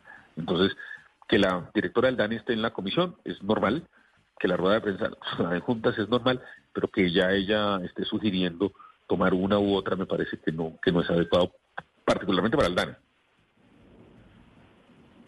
Señor César Caballero, ¿y cómo nos puede explicar usted en los términos más claros posibles, porque esto es una cosa, eh, como diríamos, hiper mega técnica, ¿Qué es la productividad por horas y qué es la productividad total? Y la diferencia entre las dos que da lugar a que una de negativa y otra de positiva. Eso, eso varía, digamos, en, el caso, pero la, la, general, pues es la global de todos los elementos y la de por horas simplemente está tomando la productividad laboral medida en las horas efectivas de trabajo. Porque parte un poquito del tema que lo que ocurre en la sociedad colombiana es que se supone que hay una jornada de ocho horas, pero pues la jornada de ocho horas a veces para algunas personas es de más horas, para otras es de menos horas, particularmente hay unos temas de descanso y otros temas, y eso a veces puede suceder, pero particularmente más que por esto, es por el tema de sectores. Hay, hay unos sectores que en el trabajo por hora son más productivos y otros que son menos productivos. Y esos son los cambios. Es natural que en algún momento, yo creo que los datos, datos que calculó el DANE están bien. Lo que pasa es que el que usualmente ha tomado eh, la sociedad colombiana para evaluar la decisión del incremento del salario mínimo es la productividad total, no la productividad por horas. Eh, doctor Caballero, ¿por qué eh, la propuesta que siempre cada año surge del salario regional, por qué nunca pasa? Es decir, ¿por qué es tan difícil que pase si es algo que siempre, aquí estamos discutiendo otra distinta, pero uno sabe que siempre cada año está la del salario por regiones o por departamentos y, y por qué no pasa? Yo creo que es porque en parte por un desconocimiento de quienes la plantean, porque Colombia tuvo un, salario eh, mínimo, eh, al, digamos, por regiones, para zonas rurales, para zonas urbanas, y eso fue básicamente un fracaso porque no es fácil de controlar. La gran ventaja del salario mínimo es que es el mismo nacional y que para todo el mundo es fácil controlarlo. Para el gobierno es fácil controlarlo, pero también para los empleadores es fácil saberlo y para los empleados también voy a colocarte este ejemplo. ¿Qué pasa si un salario mínimo se decide que hay una empresa que tiene operación en 15 regiones del país y entonces pues, está pagando el salario mínimo, pero está pagando a sus empleados 15 salarios distintos? ¿Cuál debe pagar? ¿El más alto, el más bajo? Y de pronto, porque eso ocurrió y la razón por la cual el país tomó la decisión de que el salario mínimo tenía que ser unificado es porque había abusos de algunos empresarios que decían que estaban contratándose en Biotá, firmaban el contrato en Biotá, pero la persona trabajaba en Bogotá y tenían no el, el salario mínimo de Bogotá, sino el de Biotá, que era más bajito. Entonces, digamos que yo creo que esa es una discusión que, digamos, que hay que entender que el contexto histórico en el que se tomó y de la realidad de una sociedad como la colombiana, donde creo que lo más sencillo es más fácil de vigilar y de aplicar. Y yo creo, a mí me, me parece que el salario mínimo nacional es el adecuado. Eh, no, no, digo que el actual sea el adecuado, pero tener un solo número es mucho mejor para la sociedad colombiana. ¿Hasta cuándo funcionó eso que usted nos está contando de salario por regiones? Yo creo que fue hasta el año 70 y pico, 78, no, no tengo la fecha exacta, pero sé que lo tuvimos y eso está documentado, pero no, no lo tengo en este momento en memoria, pero si quieren luego consulto y, y se puede mirar, pero sí funcionó en Colombia un tiempo por regiones y la evaluación que se hizo siempre porque había abusos de algunos, no todos, claro. Eh, sobre eso. Bueno, pues es claro, es difícil de controlar. De pronto ahora con la tecnología es menos difícil. Lo que algunas empresas, sobre todo las pequeñas, dirán lo que lo que no es fácil es, es pagarlo, ¿no? Porque para algunas está muy bien pagar el mismo salario en todas las partes donde estén, pero para las más pequeñas pagar el salario mínimo de Bogotá en un en una vereda, pues es, es no no es viable. Pero mire, deje que déjeme volver al, al tema eh, inicial. En, en el, entendiendo las diferencias entonces entre la productividad por horas y la productividad total, y, y, salgámonos de la discusión coyuntural, ¿no? Que es que hoy quieren usar la total para negociar el aumento al salario mínimo porque esa dio positiva, eh, mientras que la total dio negativa. ¿Qué es lo que realmente tendría sentido para negociar el salario mínimo? ¿Tomar cuál de las dos? Yo creo que la total, la que, la que se ha usado. O sea, como siempre se ha hecho como siempre se ha hecho. Sin importar, algunos años la productividad aumentó mucho, entonces era la inflación esperada, digamos, la inflación causada en el año, en ese momento es la esperada porque falta un mes, que saldrá en enero, pues hay que estimar cuánto va a ser, más unos puntos de productividad, pero en este caso fue negativo.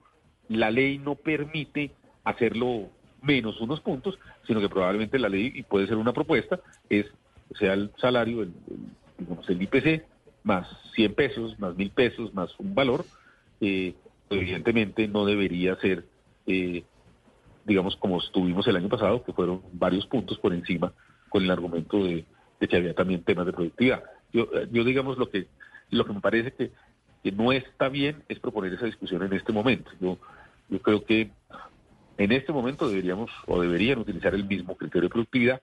Y si quiere la ministra y la directora del DANI hacer una discusión más a profundidad, pues lo pueden hacer en marzo la gente presenta argumentos, miramos las consecuencias, se miran las cosas, y sin, digamos, y vuelvo a, citar, es muy importante el velo de la invisibilidad de Rhodes, sin importar, digamos, las reglas es esta, el criterio es este, y mantengámoslo, no lo vayamos cambiando simplemente por una coyuntura en la cual la productividad general de los factores cayó este año, que es poco raro, no, no, no es normal que, que caiga, eh, usualmente aumenta, aumenta más o menos, pero aumenta.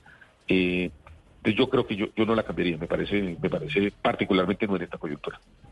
Bueno, pues hoy sale el otro dato que es importante para la discusión del salario mínimo, que es la inflación de noviembre, y con esto ya esa comisión tripartita de redes sindicales, de eh, redes empresariales y del gobierno se pueden sentar con los datos a negociar cuál va a ser el aumento. Nos han dicho eh, dos puntos, pero pues una cosa es que sea 10 y otra cosa es que sea 20, que obviamente sería una cifra improbable eh, con la inflación que hemos tenido.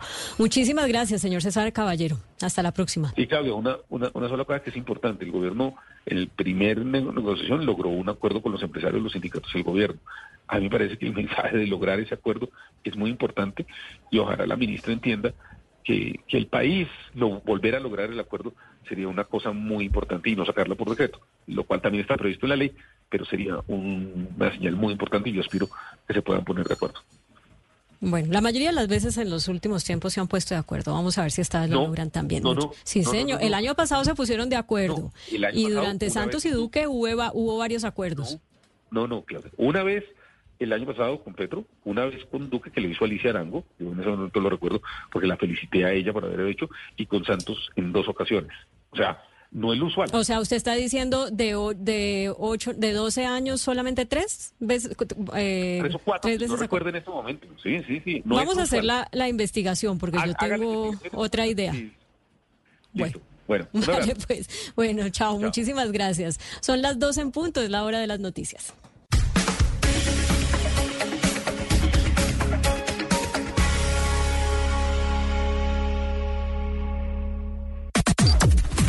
Las noticias del mediodía en Mañanas Blue. 12 del mediodía, un minuto, actualizamos las noticias más importantes a esta hora en Blue Radio. Mucha atención porque este año no se conocerá el nombre de la nueva fiscal general de la Nación. La Corte Suprema de Justicia decidió no comenzar las votaciones eh, por la terna presentada por el presidente Gustavo Petro a la espera de la posesión de un magistrado. Rocío Franco. Tal como Blue Radio lo había advertido, la Corte Suprema de Justicia ha postergado para el próximo año, para el 2024, la elección de la nueva fiscal general de la Nación. Y es que los magistrados han determinado que se va a elegir fiscal cuando estén los 23 magistrados en titularidad. Esto quiere decir que al día de hoy falta un magistrado que se posesione. Se trata del eh, elegido de la Sala Penal de la Corte Suprema de Justicia, Gerardo Barbosa. De esta manera, la Corte para el próximo 24 de enero se reunirá para hacer un nuevo intento. De no hacerlo, luego de 15 días volverán a analizar si se vota o no. Es de recordar que para el mes de marzo cinco magistrados saldrían de la corporación y de esta manera habría que esperar el nombramiento de estos cinco para elegir fiscal si a ese momento no se ha tomado una determinación. Muy bien, Rocío, muchas gracias. Muy importante ese dato. Entonces, si no hay decisión sobre la nueva fiscal general de la Nación antes de marzo, saldrían varios magistrados de la Corte Suprema y eso podría alargar la decisión. En noticias sobre los procesos de paz, el defensor del pueblo Carlos Camargo calificó de cínicas las declaraciones de alias Antonio García, quien negó en las últimas horas los casos de secuestro por parte del ELN. Mateo Piñeros. Alias Antonio García, máximo cabecilla del ELN, aseguró en las últimas horas que esa guerrilla no secuestra, sino que retiene personas y que en la mesa de diálogos no se ha discutido este tema, por lo que no es una acción prohibida. Pero además señala que si el gobierno sigue imponiendo condiciones, el proceso de paz se podría acabar. El defensor del pueblo, Carlos Camargo. El cinismo tiene rostro en un país que reclama la paz. ¿Cómo puede ser posible que el Ejército de Liberación Nacional pretenda engañar a todo el pueblo colombiano con semejante afirmación o que considere que el país pueda creer semejante afirmación, no puede ser más negativo el pronunciamiento del ELN. Camargo también le hizo un llamado al ELN para que dejen de reclutar menores como un gesto de su voluntad de paz. En este momento en México se desarrolla el quinto ciclo de diálogos entre el gobierno y esa guerrilla. Gracias, Mateo. Y justamente habló una de las víctimas de ese flagelo. Mire, el sacerdote que fue secuestrado por el ELN en la iglesia La María de Cali en 1999 rechazó las declaraciones del cabecilla de esa guerrilla, Antonio García. Le dijo que no puede negar que el ELN secuestra con fines extorsivos. La historia con Alejandro Muñoz. Luego de conocer las declaraciones de Antonio García, comandante del ELN, sobre el secuestro que causaron malestar en la comunidad, especialmente en sus víctimas, desde Cali habló el sacerdote que fue secuestrado en la iglesia de la María el 30 de mayo del año 1999. Aseguró que es indigno que en este momento el grupo guerrillero se refiera de esa manera sobre el secuestro que él y otras 179 personas padecieron. Ya desde este momento, mirando hacia atrás, a mí se me hace que es indigno que es un atentado contra la paz. Ellos secuestran y la palabra no tiene otro significado. Persona retenida en contra de su voluntad y para ciertos beneficios de quien la retiene, eso se llama secuestro y es un delito. Mientras tanto, Isabela Bernaza, otra caleña que fue secuestrada el mismo día, rechazó dichas afirmaciones y manifestó que las declaraciones desconciertan a los colombianos e invita a que el grupo armado replantee el argumento de secuestro. Seguimos con noticias sobre temas de paz. El ministro de Defensa Iván Velázquez criticó esta mañana la implementación del acuerdo de paz con las FARC. Aseguró que es la razón por la que otros grupos armados han venido acumulando poder en varias regiones del país. Ana María Celis. En el marco de la celebración de Navidad del Ejército Nacional en Tolemaida, el ministro de Defensa Iván Velázquez criticó la implementación del acuerdo de paz. Aseguró que esta es la razón por la que los grupos armados, al margen de la ley como el ELN, el Clan del Golfo y las disidencias de las FARC, han tomado control de más territorios y de más zonas en el país. Aseguró que cuando llegaron al gobierno se encontraron con una fuerza pública que había salido de las regiones.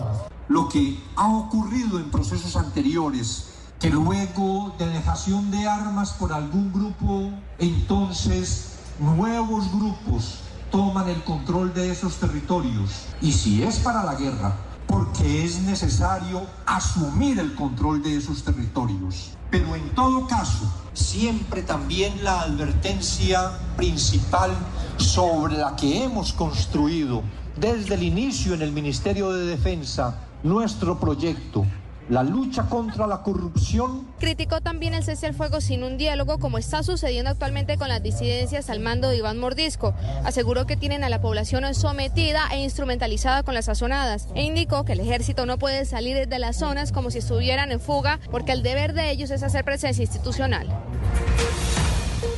12 del mediodía, 7 minutos. Cambiamos de tema porque un estudio elaborado por asociaciones de farmacéuticas y bancos están alertando que no actualizar el valor del precio que se paga a la CPS por cada colombiano y de la bolsa que va eh, para cubrir los gastos de esas enfermedades graves está dejando un hueco, Marcela Peña, de casi 10 billones de pesos. Buenas tardes.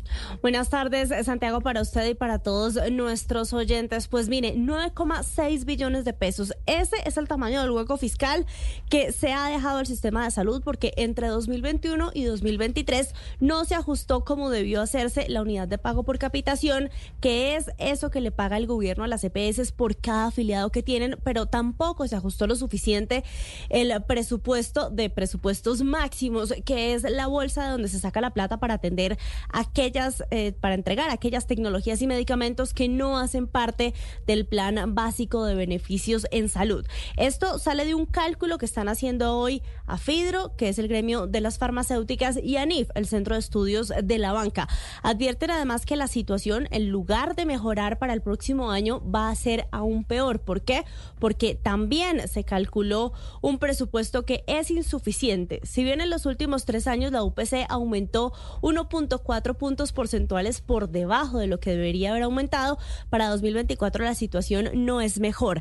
ANIF calcula que debería hacerse un incremento desde el gobierno nacional de 16% en ese presupuesto y de 10.6% en el presupuesto de los presupuestos máximos, disculpen ahí la redundancia, pero eso no va a ocurrir. En total hay un faltante y aún no ha arrancado el año de más de 5 billones de pesos. Perfecto, Marcela, muchas Muchas gracias. Y diciembre arrancó mal en materia de calidad del aire en Bogotá. En estos momentos el aire de la ciudad se está viendo afectado por las altas temperaturas que básicamente no permiten que se dispersen los contaminantes, por lo que las autoridades ya están haciendo recomendaciones y tomar medidas para evitar enfermedades. Felipe García.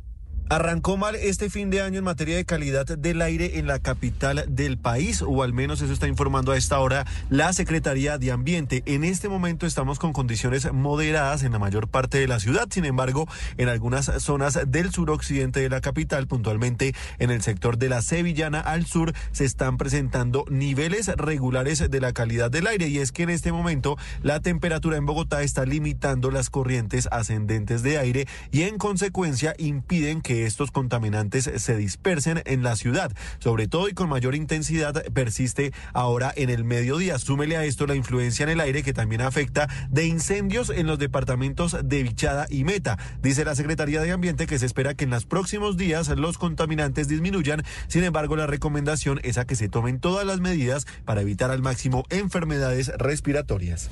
12 del mediodía, 10 minutos, gracias Felipe. Y la Fiscalía llamó a juicio a siete presuntos integrantes de una red criminal que traficaba con medicamentos vencidos para pacientes oncológicos de VIH y enfermedades huérfanas que eran comprados en el mercado negro de Venezuela y lograron comercializarlos en clínicas de Bogotá.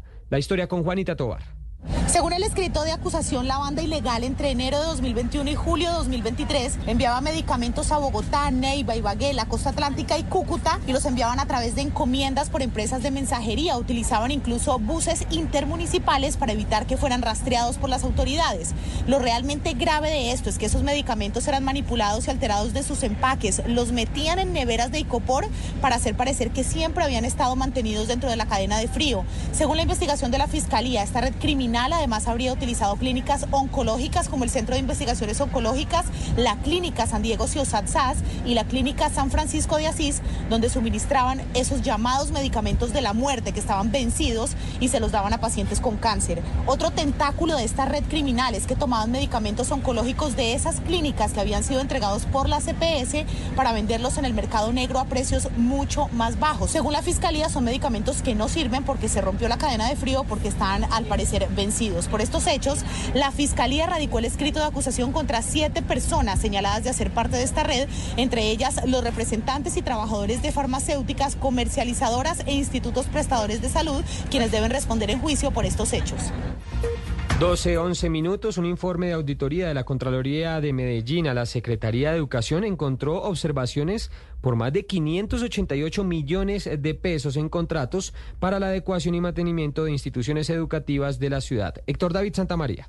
Se trata del informe preliminar de auditoría de infraestructura educativa para la vigencia 2023 elaborado por parte de la Contraloría de Medellín que tras analizar 14 contratos a cargo de la empresa de desarrollo urbano Edu que comprometen más de 29 mil millones de pesos, encontró que hay algunas dificultades, algunos de ellos de interventoría, otros de obra pública y otros interadministrativos, en donde hay observaciones que podrían configurar posibles irregularidades tras falencias en diferentes momentos de la planeación. Los señalados errores comprenden especialmente con dobles pagos para el desarrollo de diferentes labores y especialmente el reconocimiento de pólizas. Ante estos hallazgos, esto dijo el concejal por el Partido Verde, Daniel Duque. Yo sí espero que la Contraloría de verdad, fin, así sea ya terminando este periodo, tome decisiones de fondo y haga que los responsables de esta declive en materia educativa y en materia social para Medellín paguen. El resultado de la auditoría también arrojó un nivel deficiente en la efectividad de los controles a esos contratos por parte de la Secretaría de Educación de Medellín.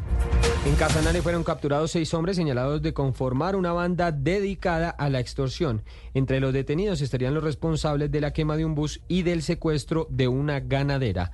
Carlos Andrés Pérez haciéndose pasar por integrantes de la segunda Marquetalia, un grupo de delincuencia común identificado como los del norte, estaba cometiendo extorsiones a comerciantes, ganaderos y empresas de transporte en el departamento del Casanare. En las últimas horas, seis de sus integrantes fueron capturados. Al respecto, el coronel Jason Sora, comandante de la región 7 de policía. Estas personas generalmente hacían requerimientos exigencias económicas por encima de los 50 millones de pesos. Podemos informar que dos de estos capturados el 7 de noviembre estuvieron directamente vinculados con la generación de un bus de transporte interdepartamental en la capital del departamento. Gracias al trabajo del Gaula de la Policía, la Fiscalía y el Ejército, se logró establecer además que entre los detenidos están los responsables materiales del secuestro de Paola Arteaga, una reconocida ganadera y hermana de un concejal en el municipio de Ato Corozal. Gracias, Carlos Andrés. 12 del mediodía, 14 minutos. Alcaldesa de Santa Marta, Virna Johnson, respondió a Carlos Pinedo, alcalde electo, sobre una supuesta negligencia para hacer el proceso de empalme. Aseguró que estaba resolviendo los temas de la Procuraduría e iniciará ese empalme el próximo 15 de diciembre. William Agudelo. La respuesta de la alcaldesa Virna Johnson sobre el empalme generó mucha más preocupación, pues asegura que hasta el próximo 15 de diciembre iniciará el proceso de transición con el alcalde electo Carlos Pinedo Cuello, argumentando que solo hasta el pasado 4 de diciembre recibió la solicitud para el empalme. Esta respuesta generó reacciones por parte de la campaña de Carlos Pinedo. Pinedo le respondió que el correo se envió el pasado 30 de noviembre y hasta ahora es que recibe una respuesta por parte de la actual administración. La pregunta ahora es que si en tan solo 15 días se puede realizar un empalme acorde a lo establecido por la ley. Algunos abogados aseguran que será un nuevo capítulo de polémica alrededor de la alcaldía de Santa Marta. La noticia internacional. El hemisferio sigue con atención lo que está sucediendo entre Guyana y Venezuela. Hoy el presidente de Brasil, Luis Ignacio Lula da Silva, afirmó en la cumbre semestral del Mercosur que acompaña con creciente preocupación las tensiones por la región del Esequibo e invocó a la comunidad de estados latinoamericanos y caribeños, la CELAC, para mediar entre los dos países. No queremos guerras ni conflictos, necesitamos construir paz para así desarrollar nuestros países, dijo Lula. Al mismo tiempo, informaron fuentes diplomáticas en Nueva York que el Consejo de Seguridad de la ONU se va a reunir mañana viernes para tratar este tema. La noticia deportiva. La noticia deportiva llega desde Italia y es que se conoció que la Fiscalía Antidopaje italiana pidió una sanción de cuatro años de inhabilidad para Paul Pogba por dar positivo en un control antidoping el pasado agosto. El mediocampista de la Juventus resultó positivo en DHEA, una hormona que sube los niveles de testosterona. Esta prueba se realizó el 20 de agosto tras el Udinese versus Juventus y la contraprueba también salió positiva en octubre. El campeón del mundo con Francia en 2018 fue suspendido el 12 de septiembre de este año y se negó un acuerdo para conseguir una rebaja de pena de dos años. Por este motivo, Pogba deberá enfrentar su juicio frente al Tribunal Nacional Antidopaje Italiano. En caso de que lo condenen, la Juventus rescindirá el contrato del jugador.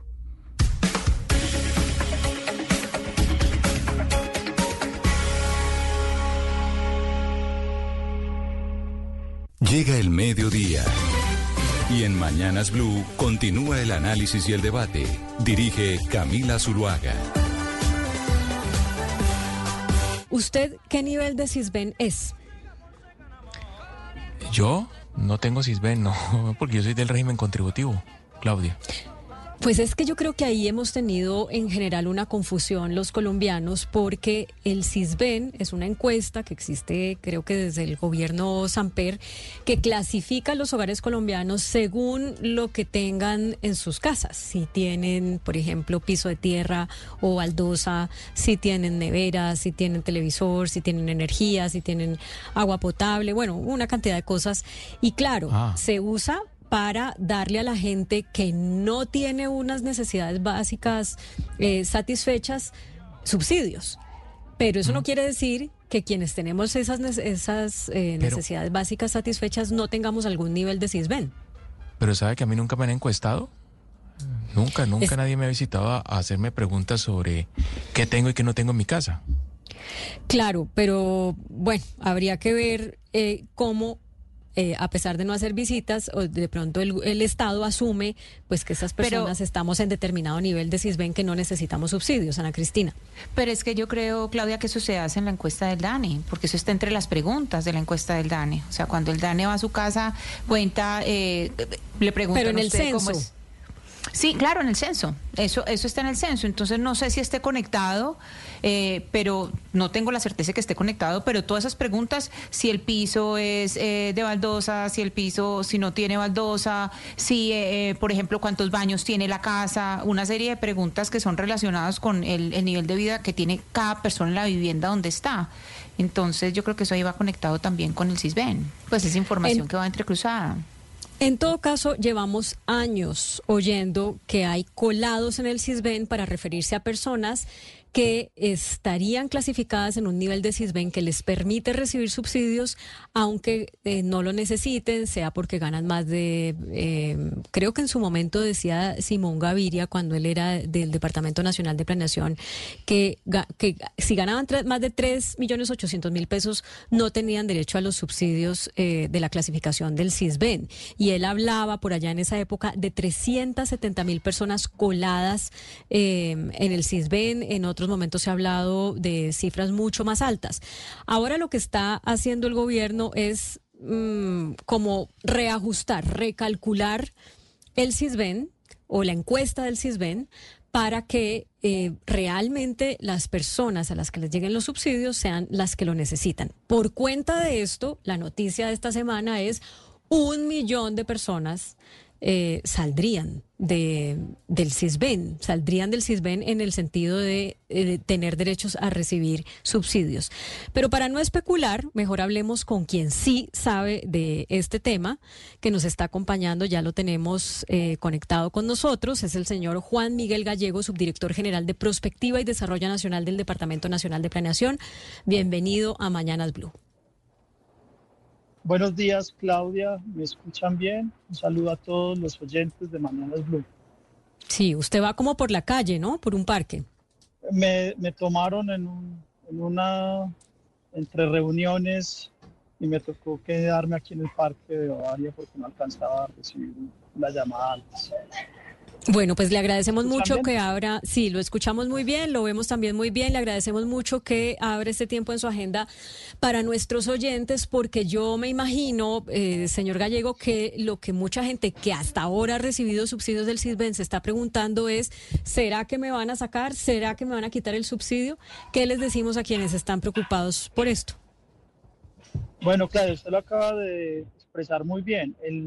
la encuesta CISBEN es una encuesta para poder identificar y focalizar los potenciales beneficiarios de los diferentes subsidios. Entonces, un paso es la focalización, que está en cabeza del Departamento Nacional de Planeación, y otro es la política social, que está en cabeza de los ministerios y del Departamento de la Prosperidad Social. El CISBEN como encuesta empezó en 1995. Eh, ahora tenemos desde hace algunos cuatro años que tenemos lo que se llama la, la encuesta CISBEN 4. La encuesta del CISBEN es una fotografía en el momento en que se le realizan no a todos los colombianos, sino a aquellos que son potenciales de la política social, es decir, quienes podrían ser beneficiarios. ¿Y qué fue lo que hicimos en el Departamento Nacional de Planeación? Entendimos que esa fotografía estaba desactualizada, que muchos colombianos y muchos hogares colombianos no tenían oportunidad, no podían o simplemente no actualizaron los datos. Y nosotros como departamento hemos venido construyendo a través de información que llamamos registros o saldo hogares, que es una base de datos que aglutina más de 40 registros de todos los diferentes departamentos, ministerios, incluso entidades territoriales, que nos permite identificar los hogares que están en el CISBEN y saber realmente su situación y su condición de socioeconómica. Eso es lo que hicimos y entregamos al final del, al principio de esta semana, la actualización de esa encuesta CISBEN con registros administrativos.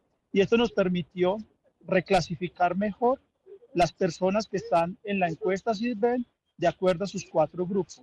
Pobreza extrema, grupo A, pobreza moderada, grupo B, vulnerabilidad, grupo C, y no pobre, no vulnerable, grupo D. Pero si usted está en la encuesta CISBEN, no sale de la encuesta CISBEN, simplemente si sus condiciones socioeconómicas mejoraron, se reclasifica en un grupo superior o si disminuyeron, se reclasifica en un grupo inferior. Por eso fue a Hugo Mario que a usted no le hicieron la encuesta, porque es que usted no está dentro de la población objeto de, mm, la política social del gobierno. Es, por eso.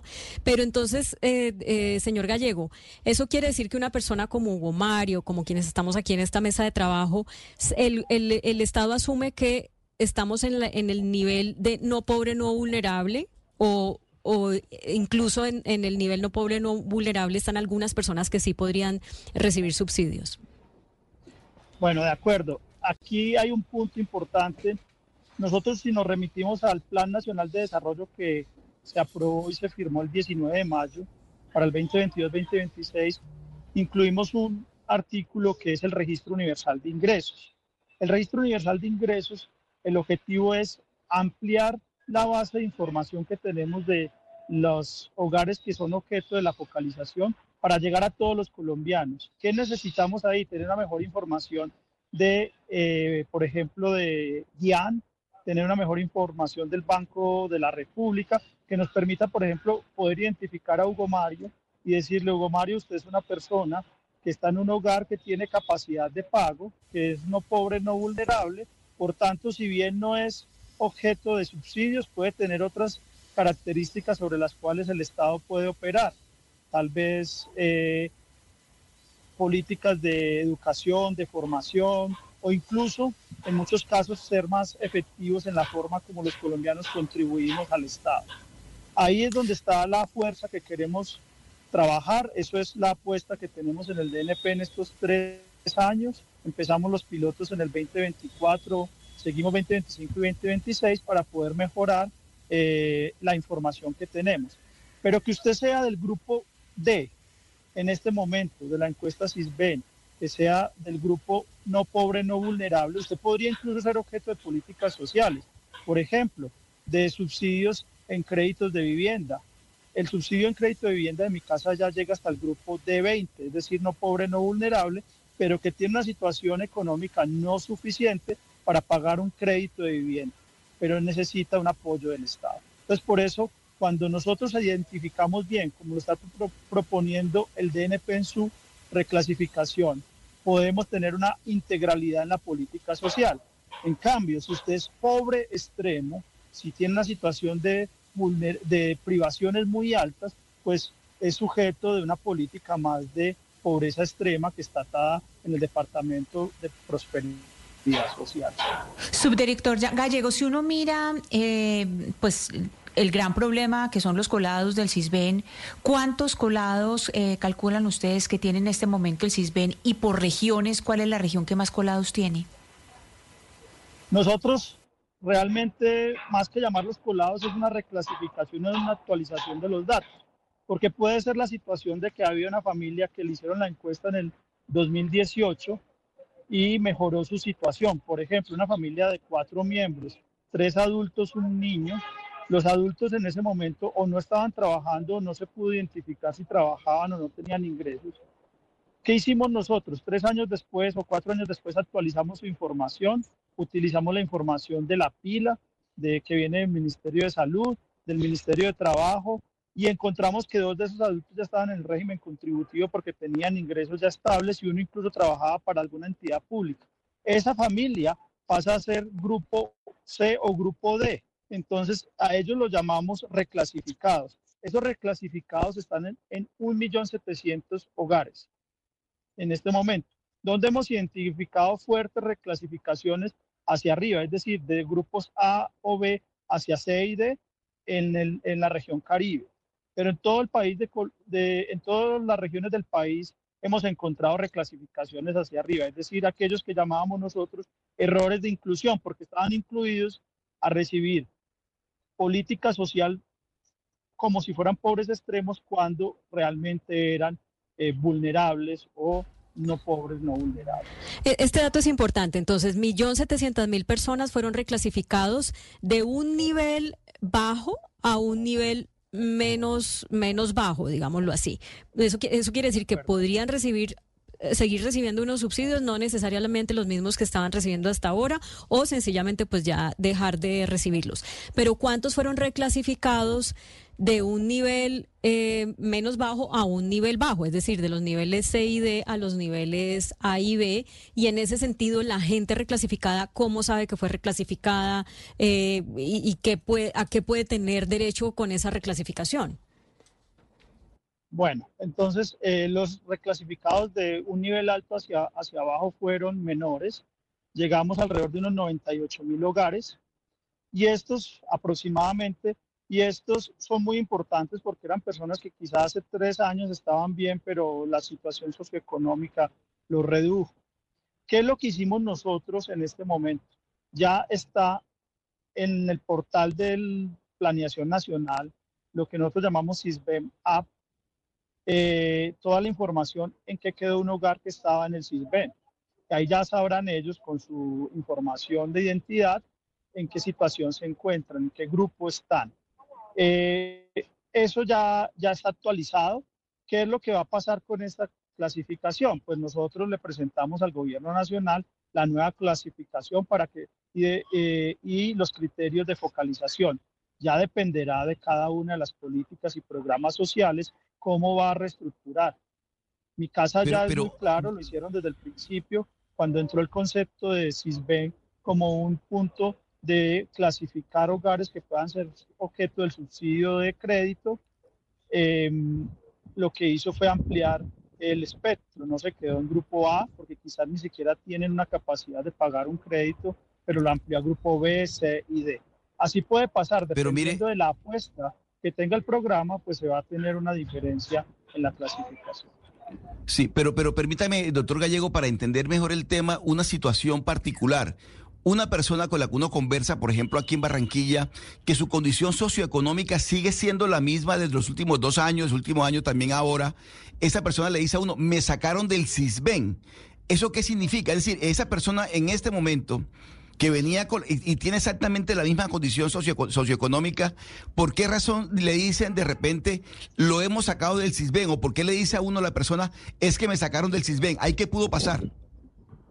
No, ahí yo quiero aclarar y es si la persona le hicieron la encuesta de CISBEN en el municipio donde vive, si fue en Barranquilla, le hicieron la encuesta del CISBEN, a una persona no se saca del CISBEN. Se clasifica o se reclasifica si la persona sigue manteniendo sus niveles socioeconómicos, es decir, sigue teniendo privaciones, seguro estará en el mismo grupo. Es decir, si la persona no está en el régimen contributivo, si la persona no tiene unos ingresos estables, si la persona no ha mejorado su nivel de educación, sigue y su hogar sigue estando en el grupo, por ejemplo, de pobreza extrema o de pobreza moderada. Sí, eh, pero ya está actualizado. Nosotros sabemos dónde están todos los que están registrados en la encuesta CISBEN. Nadie sale de la encuesta CISBEN. Lo que pasa es que se puede reclasificar entre el grupo A, B, C o D. Subdirector Gallego, eh, yo quisiera saber si de alguna manera esta encuesta del CISBEN tiene en consideración el enfoque de género. ¿Por qué? Porque las mujeres, pues miremos la reactivación, lo que fue después del COVID, para las mujeres fue más difícil volver a acceder a oportunidades de trabajo, porque Colombia es uno de los países con mayor número de madres cabeza de familia, por las oportunidades laborales que se les cierra precisamente eh, a las mujeres, eh, con mucha frecuencia en mujeres en situación de, vulnerabilidad. Eh, ¿Hay algún tipo de enfoque de género o eso no entra dentro del CISBEN? El CISBEN lo que permite es identificar la demografía del hogar. El género del jefe de hogar es muy importante y permite también saber el género de los diferentes integrantes del hogar. Y con eso se hace la clasificación y se tiene en cuenta la demografía del hogar y la situación socioeconómica y los activos y los ingresos que pueda tener. Con esto y las actualizaciones que tenemos de los 40 registros, pues tenemos una clasificación por hogar. Ya son los diferentes programas, si tiene un énfasis, por ejemplo, como lo ha venido planteando el presidente de la República, hagamos un esfuerzo por garantizar que las madres solteras, cabezas de familia que tienen uno o dos hijos y están esforzándose por sacar sus hijos adelante, y tiene unas situaciones de precariedad bien altas, hagamos un esfuerzo de focalización de los subsidios con ellos. Ahí nosotros con el Silven les decimos, señor presidente, eh, Departamento de Prosperidad Social, estos son los grupos de familias que tienen mujeres cabeza de hogar y que tienen una vulnerabilidad muy alta. Para eso sirve la focalización. La política de género se enfoca y se focaliza a través de los programas sociales que están en cabeza de las diferentes instituciones del Estado. Nosotros les permitimos saber, decirles a ellos dónde están y quiénes son. Señor Gallego, mire, eh, em, estamos recibiendo em, mensajes de varias personas que tienen dudas respecto a lo que les va a pasar. Entonces yo quisiera que usted nos ayudara a decirle a esos oyentes que tienen esas dudas, ¿Cómo pueden hacer si, por ejemplo, sienten que esta reclasificación eh, fue injusta en el sentido de que de pronto estaban eh, en una categoría que les permitía recibir unos subsidios que ahora van a dejar de recibir? ¿O sienten que, personas que sienten que no las incluyeron, eh, pero que están en unas condiciones en las que deberían ser incluidas? ¿Qué pueden hacer esas personas que sienten que necesitan los beneficios o los subsidios del Estado y estar en una categoría A o B del CISBEN y no están ahí, no quedaron ahí? Bueno, nuevamente, el que está en la categoría del CISBEN está clasificado dentro de nuestra información y nuestras bases de datos. Si alguna familia siente que quedó mal reclasificada, debe acercarse a la entidad territorial que hace las encuestas y pedir una clasificación de la encuesta. Ahí es muy importante que, eh, que podamos eh, tener claridad sobre esto. Nosotros les pedimos si tienen toda la información, porque nosotros sabemos si una familia tiene o no tiene un, una, un ingreso adicional de acuerdo a nuestras bases de datos. Pues si ellos están seguros de que quedaron en una clasificación no adecuada, pueden acercarse a eh, a la entidad territorial para que reclasifiquen la encuesta y nosotros verificamos con la información. Muy importante. Mucha, mucha gente no sabe ni siquiera que es, mucha gente no sabe que es una entidad territorial. Ese, ¿Quiénes son las entidades territoriales? de planeación de, por ejemplo, de, de, Barranquilla se pueden acercar. Ahí es donde se realizan las encuestas. Y si no tienen, y si tienen de pronto todavía necesidad de tener más información, en el portal web del Departamento Nacional de Planeación y a través de todas las diferentes instancias de nuestro departamento le podemos explicar dónde se deben acercar. Lo, lo que pasa es que nosotros no hacemos la encuesta. La encuesta la hacen las entidades territoriales, las secretarías de planeación de las ciudades y municipios. Ahí es donde se recoge la encuesta. Nosotros verificamos la calidad de la información y cruzamos esa información con las bases de datos que tiene el Estado.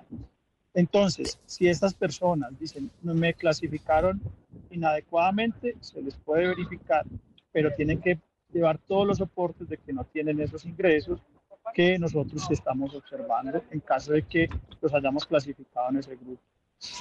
Pues son un millón setecientas mil personas, un millón setecientas mil personas las que fueron reclasificadas para subir de categoría, es decir, que son 1.700.000 personas las que eventualmente van a perder algún subsidio que han estado recibiendo hasta este momento. Por supuesto, eso no seguramente no les gusta y entonces eh, vamos a ver si tienen esa, esa capacidad de demostrar que siguen mereciendo el subsidio o no. Pero lo que ustedes han hecho, eh, señor Gallego, yo sé que no le gusta la palabra colados, pero pues sí es, eh, digamos, ponerle un control a eso, que ya calcularon cuánto le cuánto, digamos, cuánto le cuesta al Estado en el sentido de, más bien, cuánto le ahorra al Estado sacar a 1.700.000 personas de las categorías eh, de pobreza extrema y de pobreza moderada?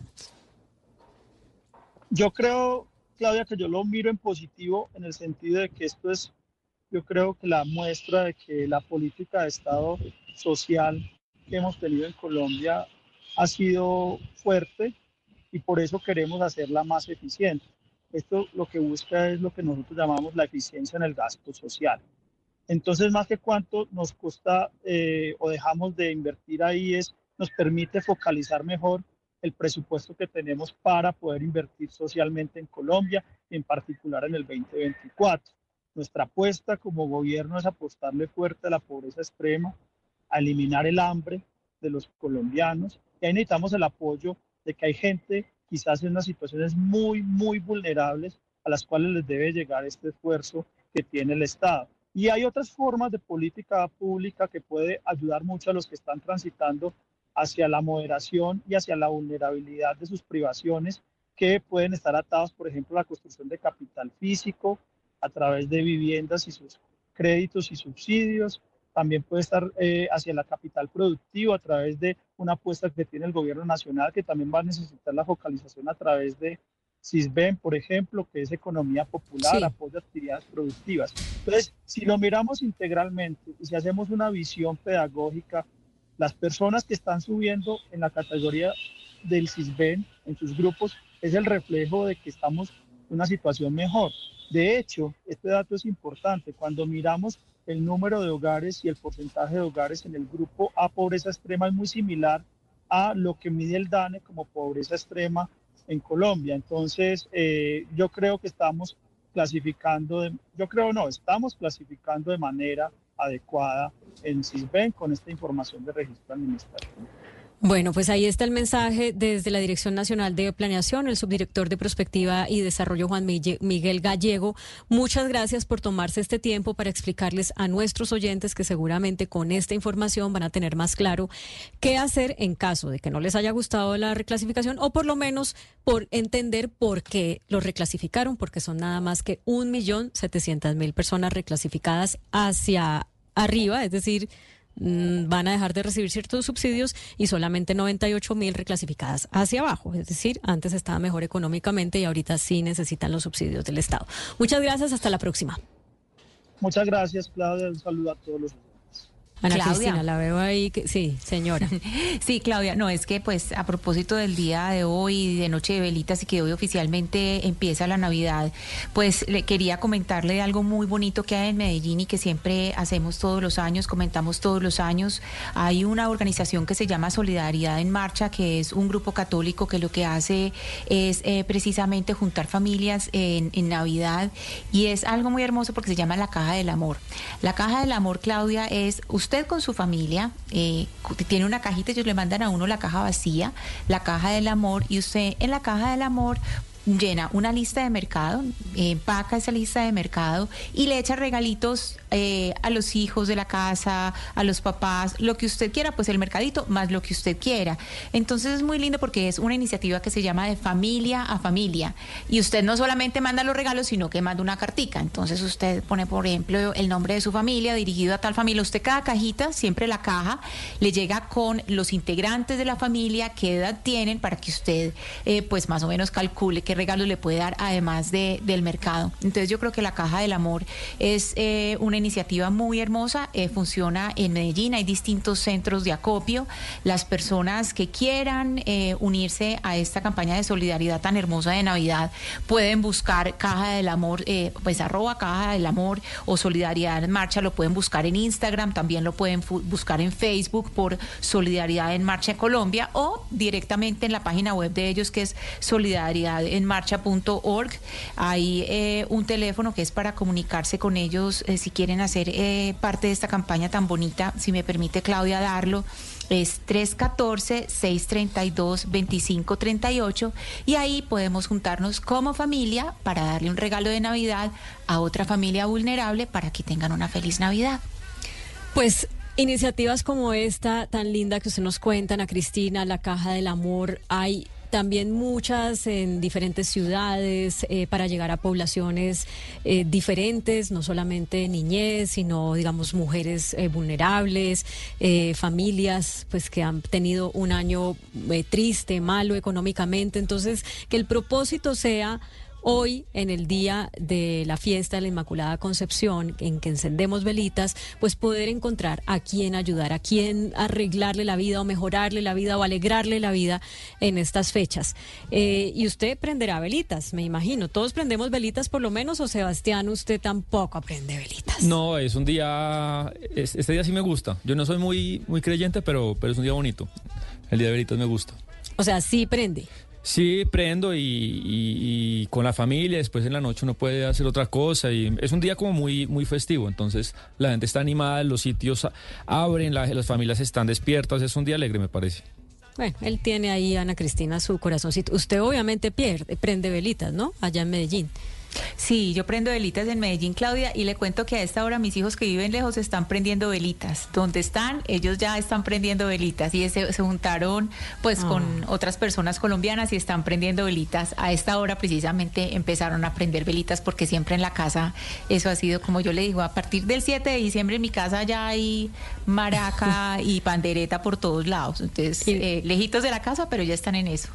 Y Natilla y Buñuelo, cuando yo vivía fuera de Colombia, prendía velitas en la entrada de la casa y obviamente los vecinos miraban un poco raro, pero no importa porque las tradiciones uno se las lleva a donde vaya, ¿o no, Oscar? Pero mire, Claudia, que, es así como usted lo está contando, pero yo recuerdo mucho que la, la, fiesta de la Inmaculada Concepción, del 7 para el 8 de diciembre, uno madrugaba a prender velitas, uno madrugaba de, de, o sea, del 7 para el 8. Hoy en día, uno lo que ve es que desde el 7 está, el día que se celebra es el día de las velitas, es el 7. Anteriormente eh, era, era la madrugada que nos tocaba a nosotros, pero en la región Caribe, aquí en este inmenso Caribe que queremos tanto, Claudia, es una de las fiestas más tradicionales, entre otras cosas, porque realmente hoy comienza la Navidad y las cuatro fiestas. O sea, la fiesta de las velitas, el 24, el 31 y luego vienen los carnavales. O sea, son cuatro fiestas, por eso la canción del maestro Echavarría se llama Las Cuatro Fiestas. Hoy comienza oficialmente, digamos, para nosotros en la región Caribe con las velitas, la Navidad. Hoy sí comienza la Navidad. Bueno, nos trasnochamos eh, prendiendo velitas y empezamos la Navidad. Secretaria, o creo que ya exsecretaria de Educación, o pronto exsecretaria de Educación del, del distrito Edna Bonilla, bienvenida, pero primero le tengo que preguntar si usted también prende velitas. Todas las velitas, estaba pensando precisamente en eso. Me pasó cuando vivía afuera que prendí velitas, me miraban en, Francia como, como bicho raro pero además mi mamá llamando si teníamos las velitas prendidas, entonces eso es una, es una tradición muy linda realmente. Y ah, bueno, hoy es mi último día. supervisión. Ah, es que hoy termina. Yo sí decía, pero ¿cómo así? Si hace unos días hubo un evento con la alcaldesa Claudia López que le agradeció su gestión y está aquí dando una entrevista como secretaria. Entonces hoy termina. Gracias por abrirnos espacio en, la agenda en este día de despedida. No, es un gusto estar aquí en, Blue con ustedes y bueno, compartiendo en lecturas alrededor de la educación, buenas noticias, también otras preocupantes, porque pues eso es la educación definitivamente. Entonces, pues hoy mi último día aquí con la emotividad a flor de piel, más día de velitas de gratitud con un equipo maravilloso y con una ciudad de verdad con un potencial muy grande. No, pues me puedo imaginar. Bueno, eh, eh, una de esas buenas noticias, pero yo no la pondría tan, tan con un solo matiz, ¿no? Hay que matizarla más bien. Es que a Bogotá le fue mejor que al resto de las ciudades de Colombia en las pruebas PISA. Una de las noticias terribles de esta semana fue que nos fue muy mal en las pruebas PISA y que de los países de la OCDE, pues somos el, al que peor nos va en lectura, en matemáticas y que estamos sufriendo los, los, los estragos de la pandemia, eh, pues evidentemente. En Bogotá no fue tan grave la cosa. ¿Por qué? ¿Cómo lograron que no fuera tan grave? Bueno, lo primero es que en general todas las pruebas bajaron. Digamos, el efecto de la pandemia afectó a todos los países. Efectivamente a nosotros, Colombia, no nos fue bien, sobre todo en, lectura, en matemáticas, eh, bueno, en ciencias también. Eh, Bogotá lo que hizo fue hacerle frente eh, de manera contundente a la pandemia, abogar porque abriéramos los colegios, porque la educación estuviera siempre presente en la formación de los, de los niños, de las niñas, de los jóvenes, hacer recuperación de aprendizajes. Hicimos un plan lector para que los niños y las niñas pudieran leer mucho mejor y pues el resultado es bastante eh, favorable para nosotros. Somos de las ciudades latinoamericanas las que mejor les fue en las pruebas PISA, las que vamos mejorando. Ayer, de hecho, el Banco Mundial entregó un reporte, un informe en el que dice que en los próximos años Bogotá será sin duda la mejor capital, la mejor ciudad de Latinoamérica en materia educativa porque empezamos ya una senda de crecimiento.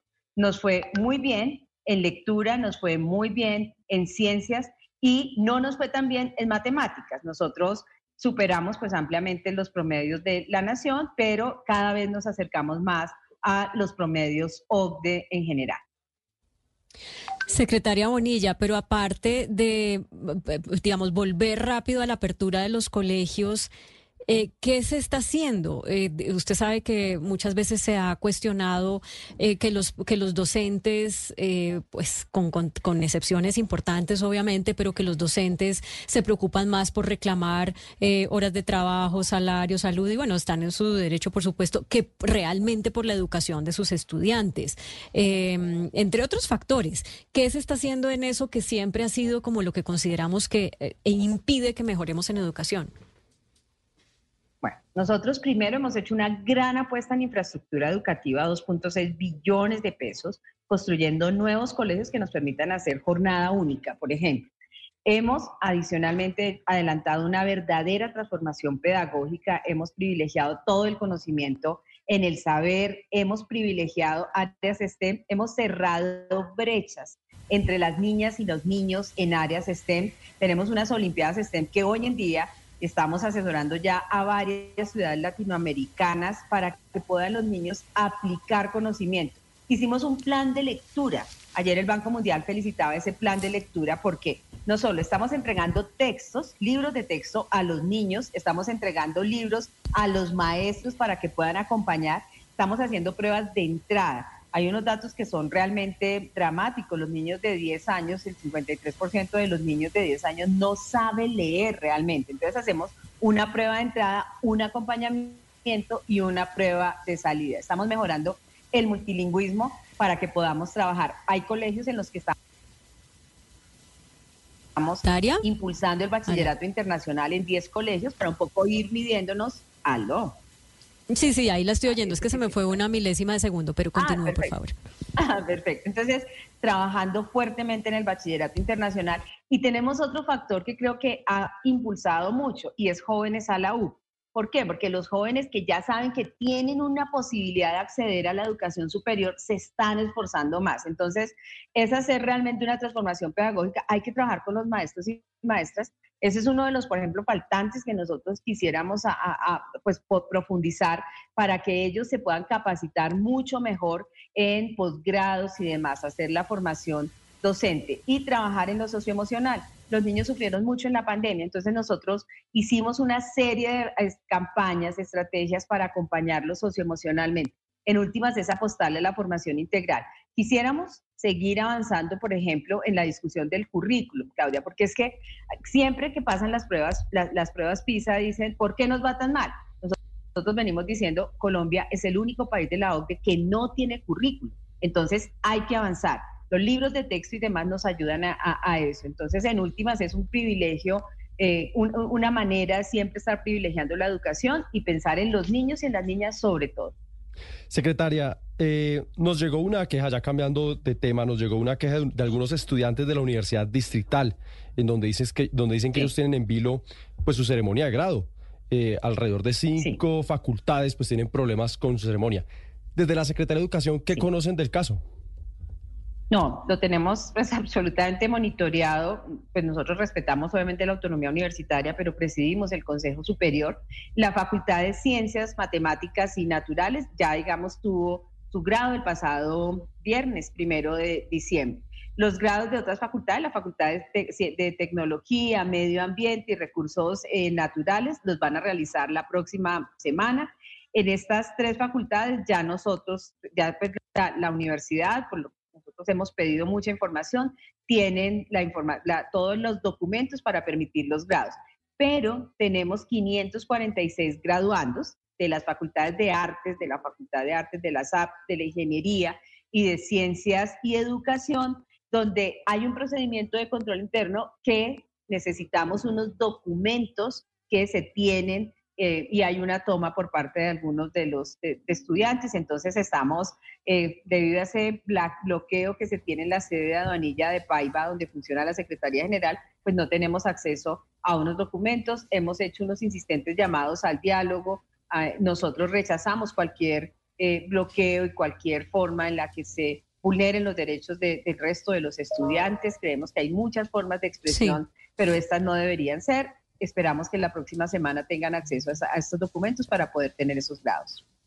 Secretaria Edna Bonilla, Secretaria de Educación de Bogotá, muchas gracias por atendernos em, y bueno, eh, qué bueno que haya cerrado este ciclo de su vida en la Secretaría con esta comunicación con nuestros oyentes.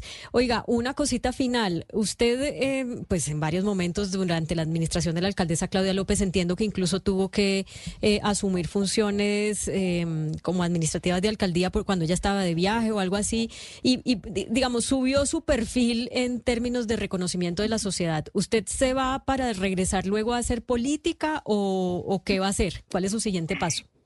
No, yo pues soy profesora en la Universidad Nacional, ya regreso el lunes a la universidad, pero tengo una serie de invitaciones internacionales. Eh, Bogotá de verdad es un referente, entonces la próxima semana voy a Argentina a mostrar eh, estos ejercicios en la Universidad Austral. Tenemos unas invitaciones de Harvard, de Georgetown, para mostrar esto que hacemos en Bogotá y lo que logramos tener. Pero el servicio público pues siempre está en mi ADN, entonces eh, pues no, no desecho cualquier ¿y qué tal, opción qué que me tal, permita servir. ¿Y qué tal la rectoría de la Universidad Nacional ahorita que se viene esa, que se cierra el periodo de, de la doctora Doris?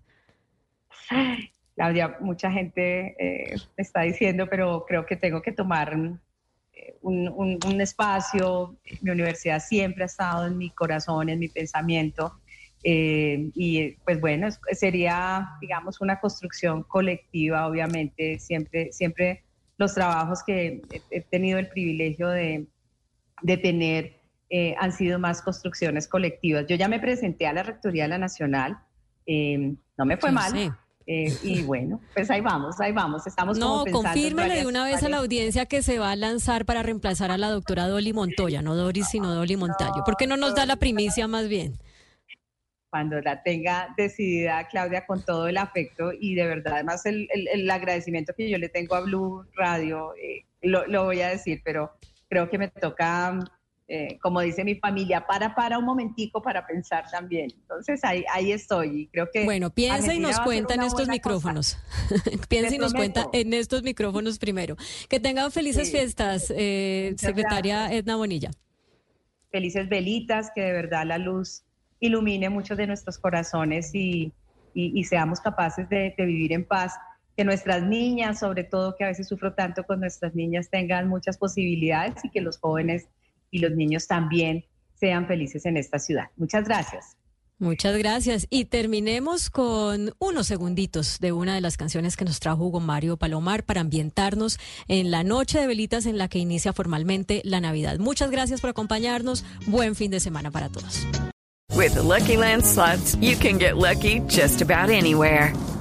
This is your captain speaking. Uh, we've got clear runway and the weather's fine, but we're just going to circle up here a while and uh, get lucky. No, no, nothing like that. It's just these cash prizes add up quick. So I suggest you sit back, keep your tray table upright, and start getting lucky. Play for free at LuckyLandSlots.com. Are you feeling lucky? No purchase necessary. Void where prohibited by law. 18 plus terms and conditions apply. See website for details.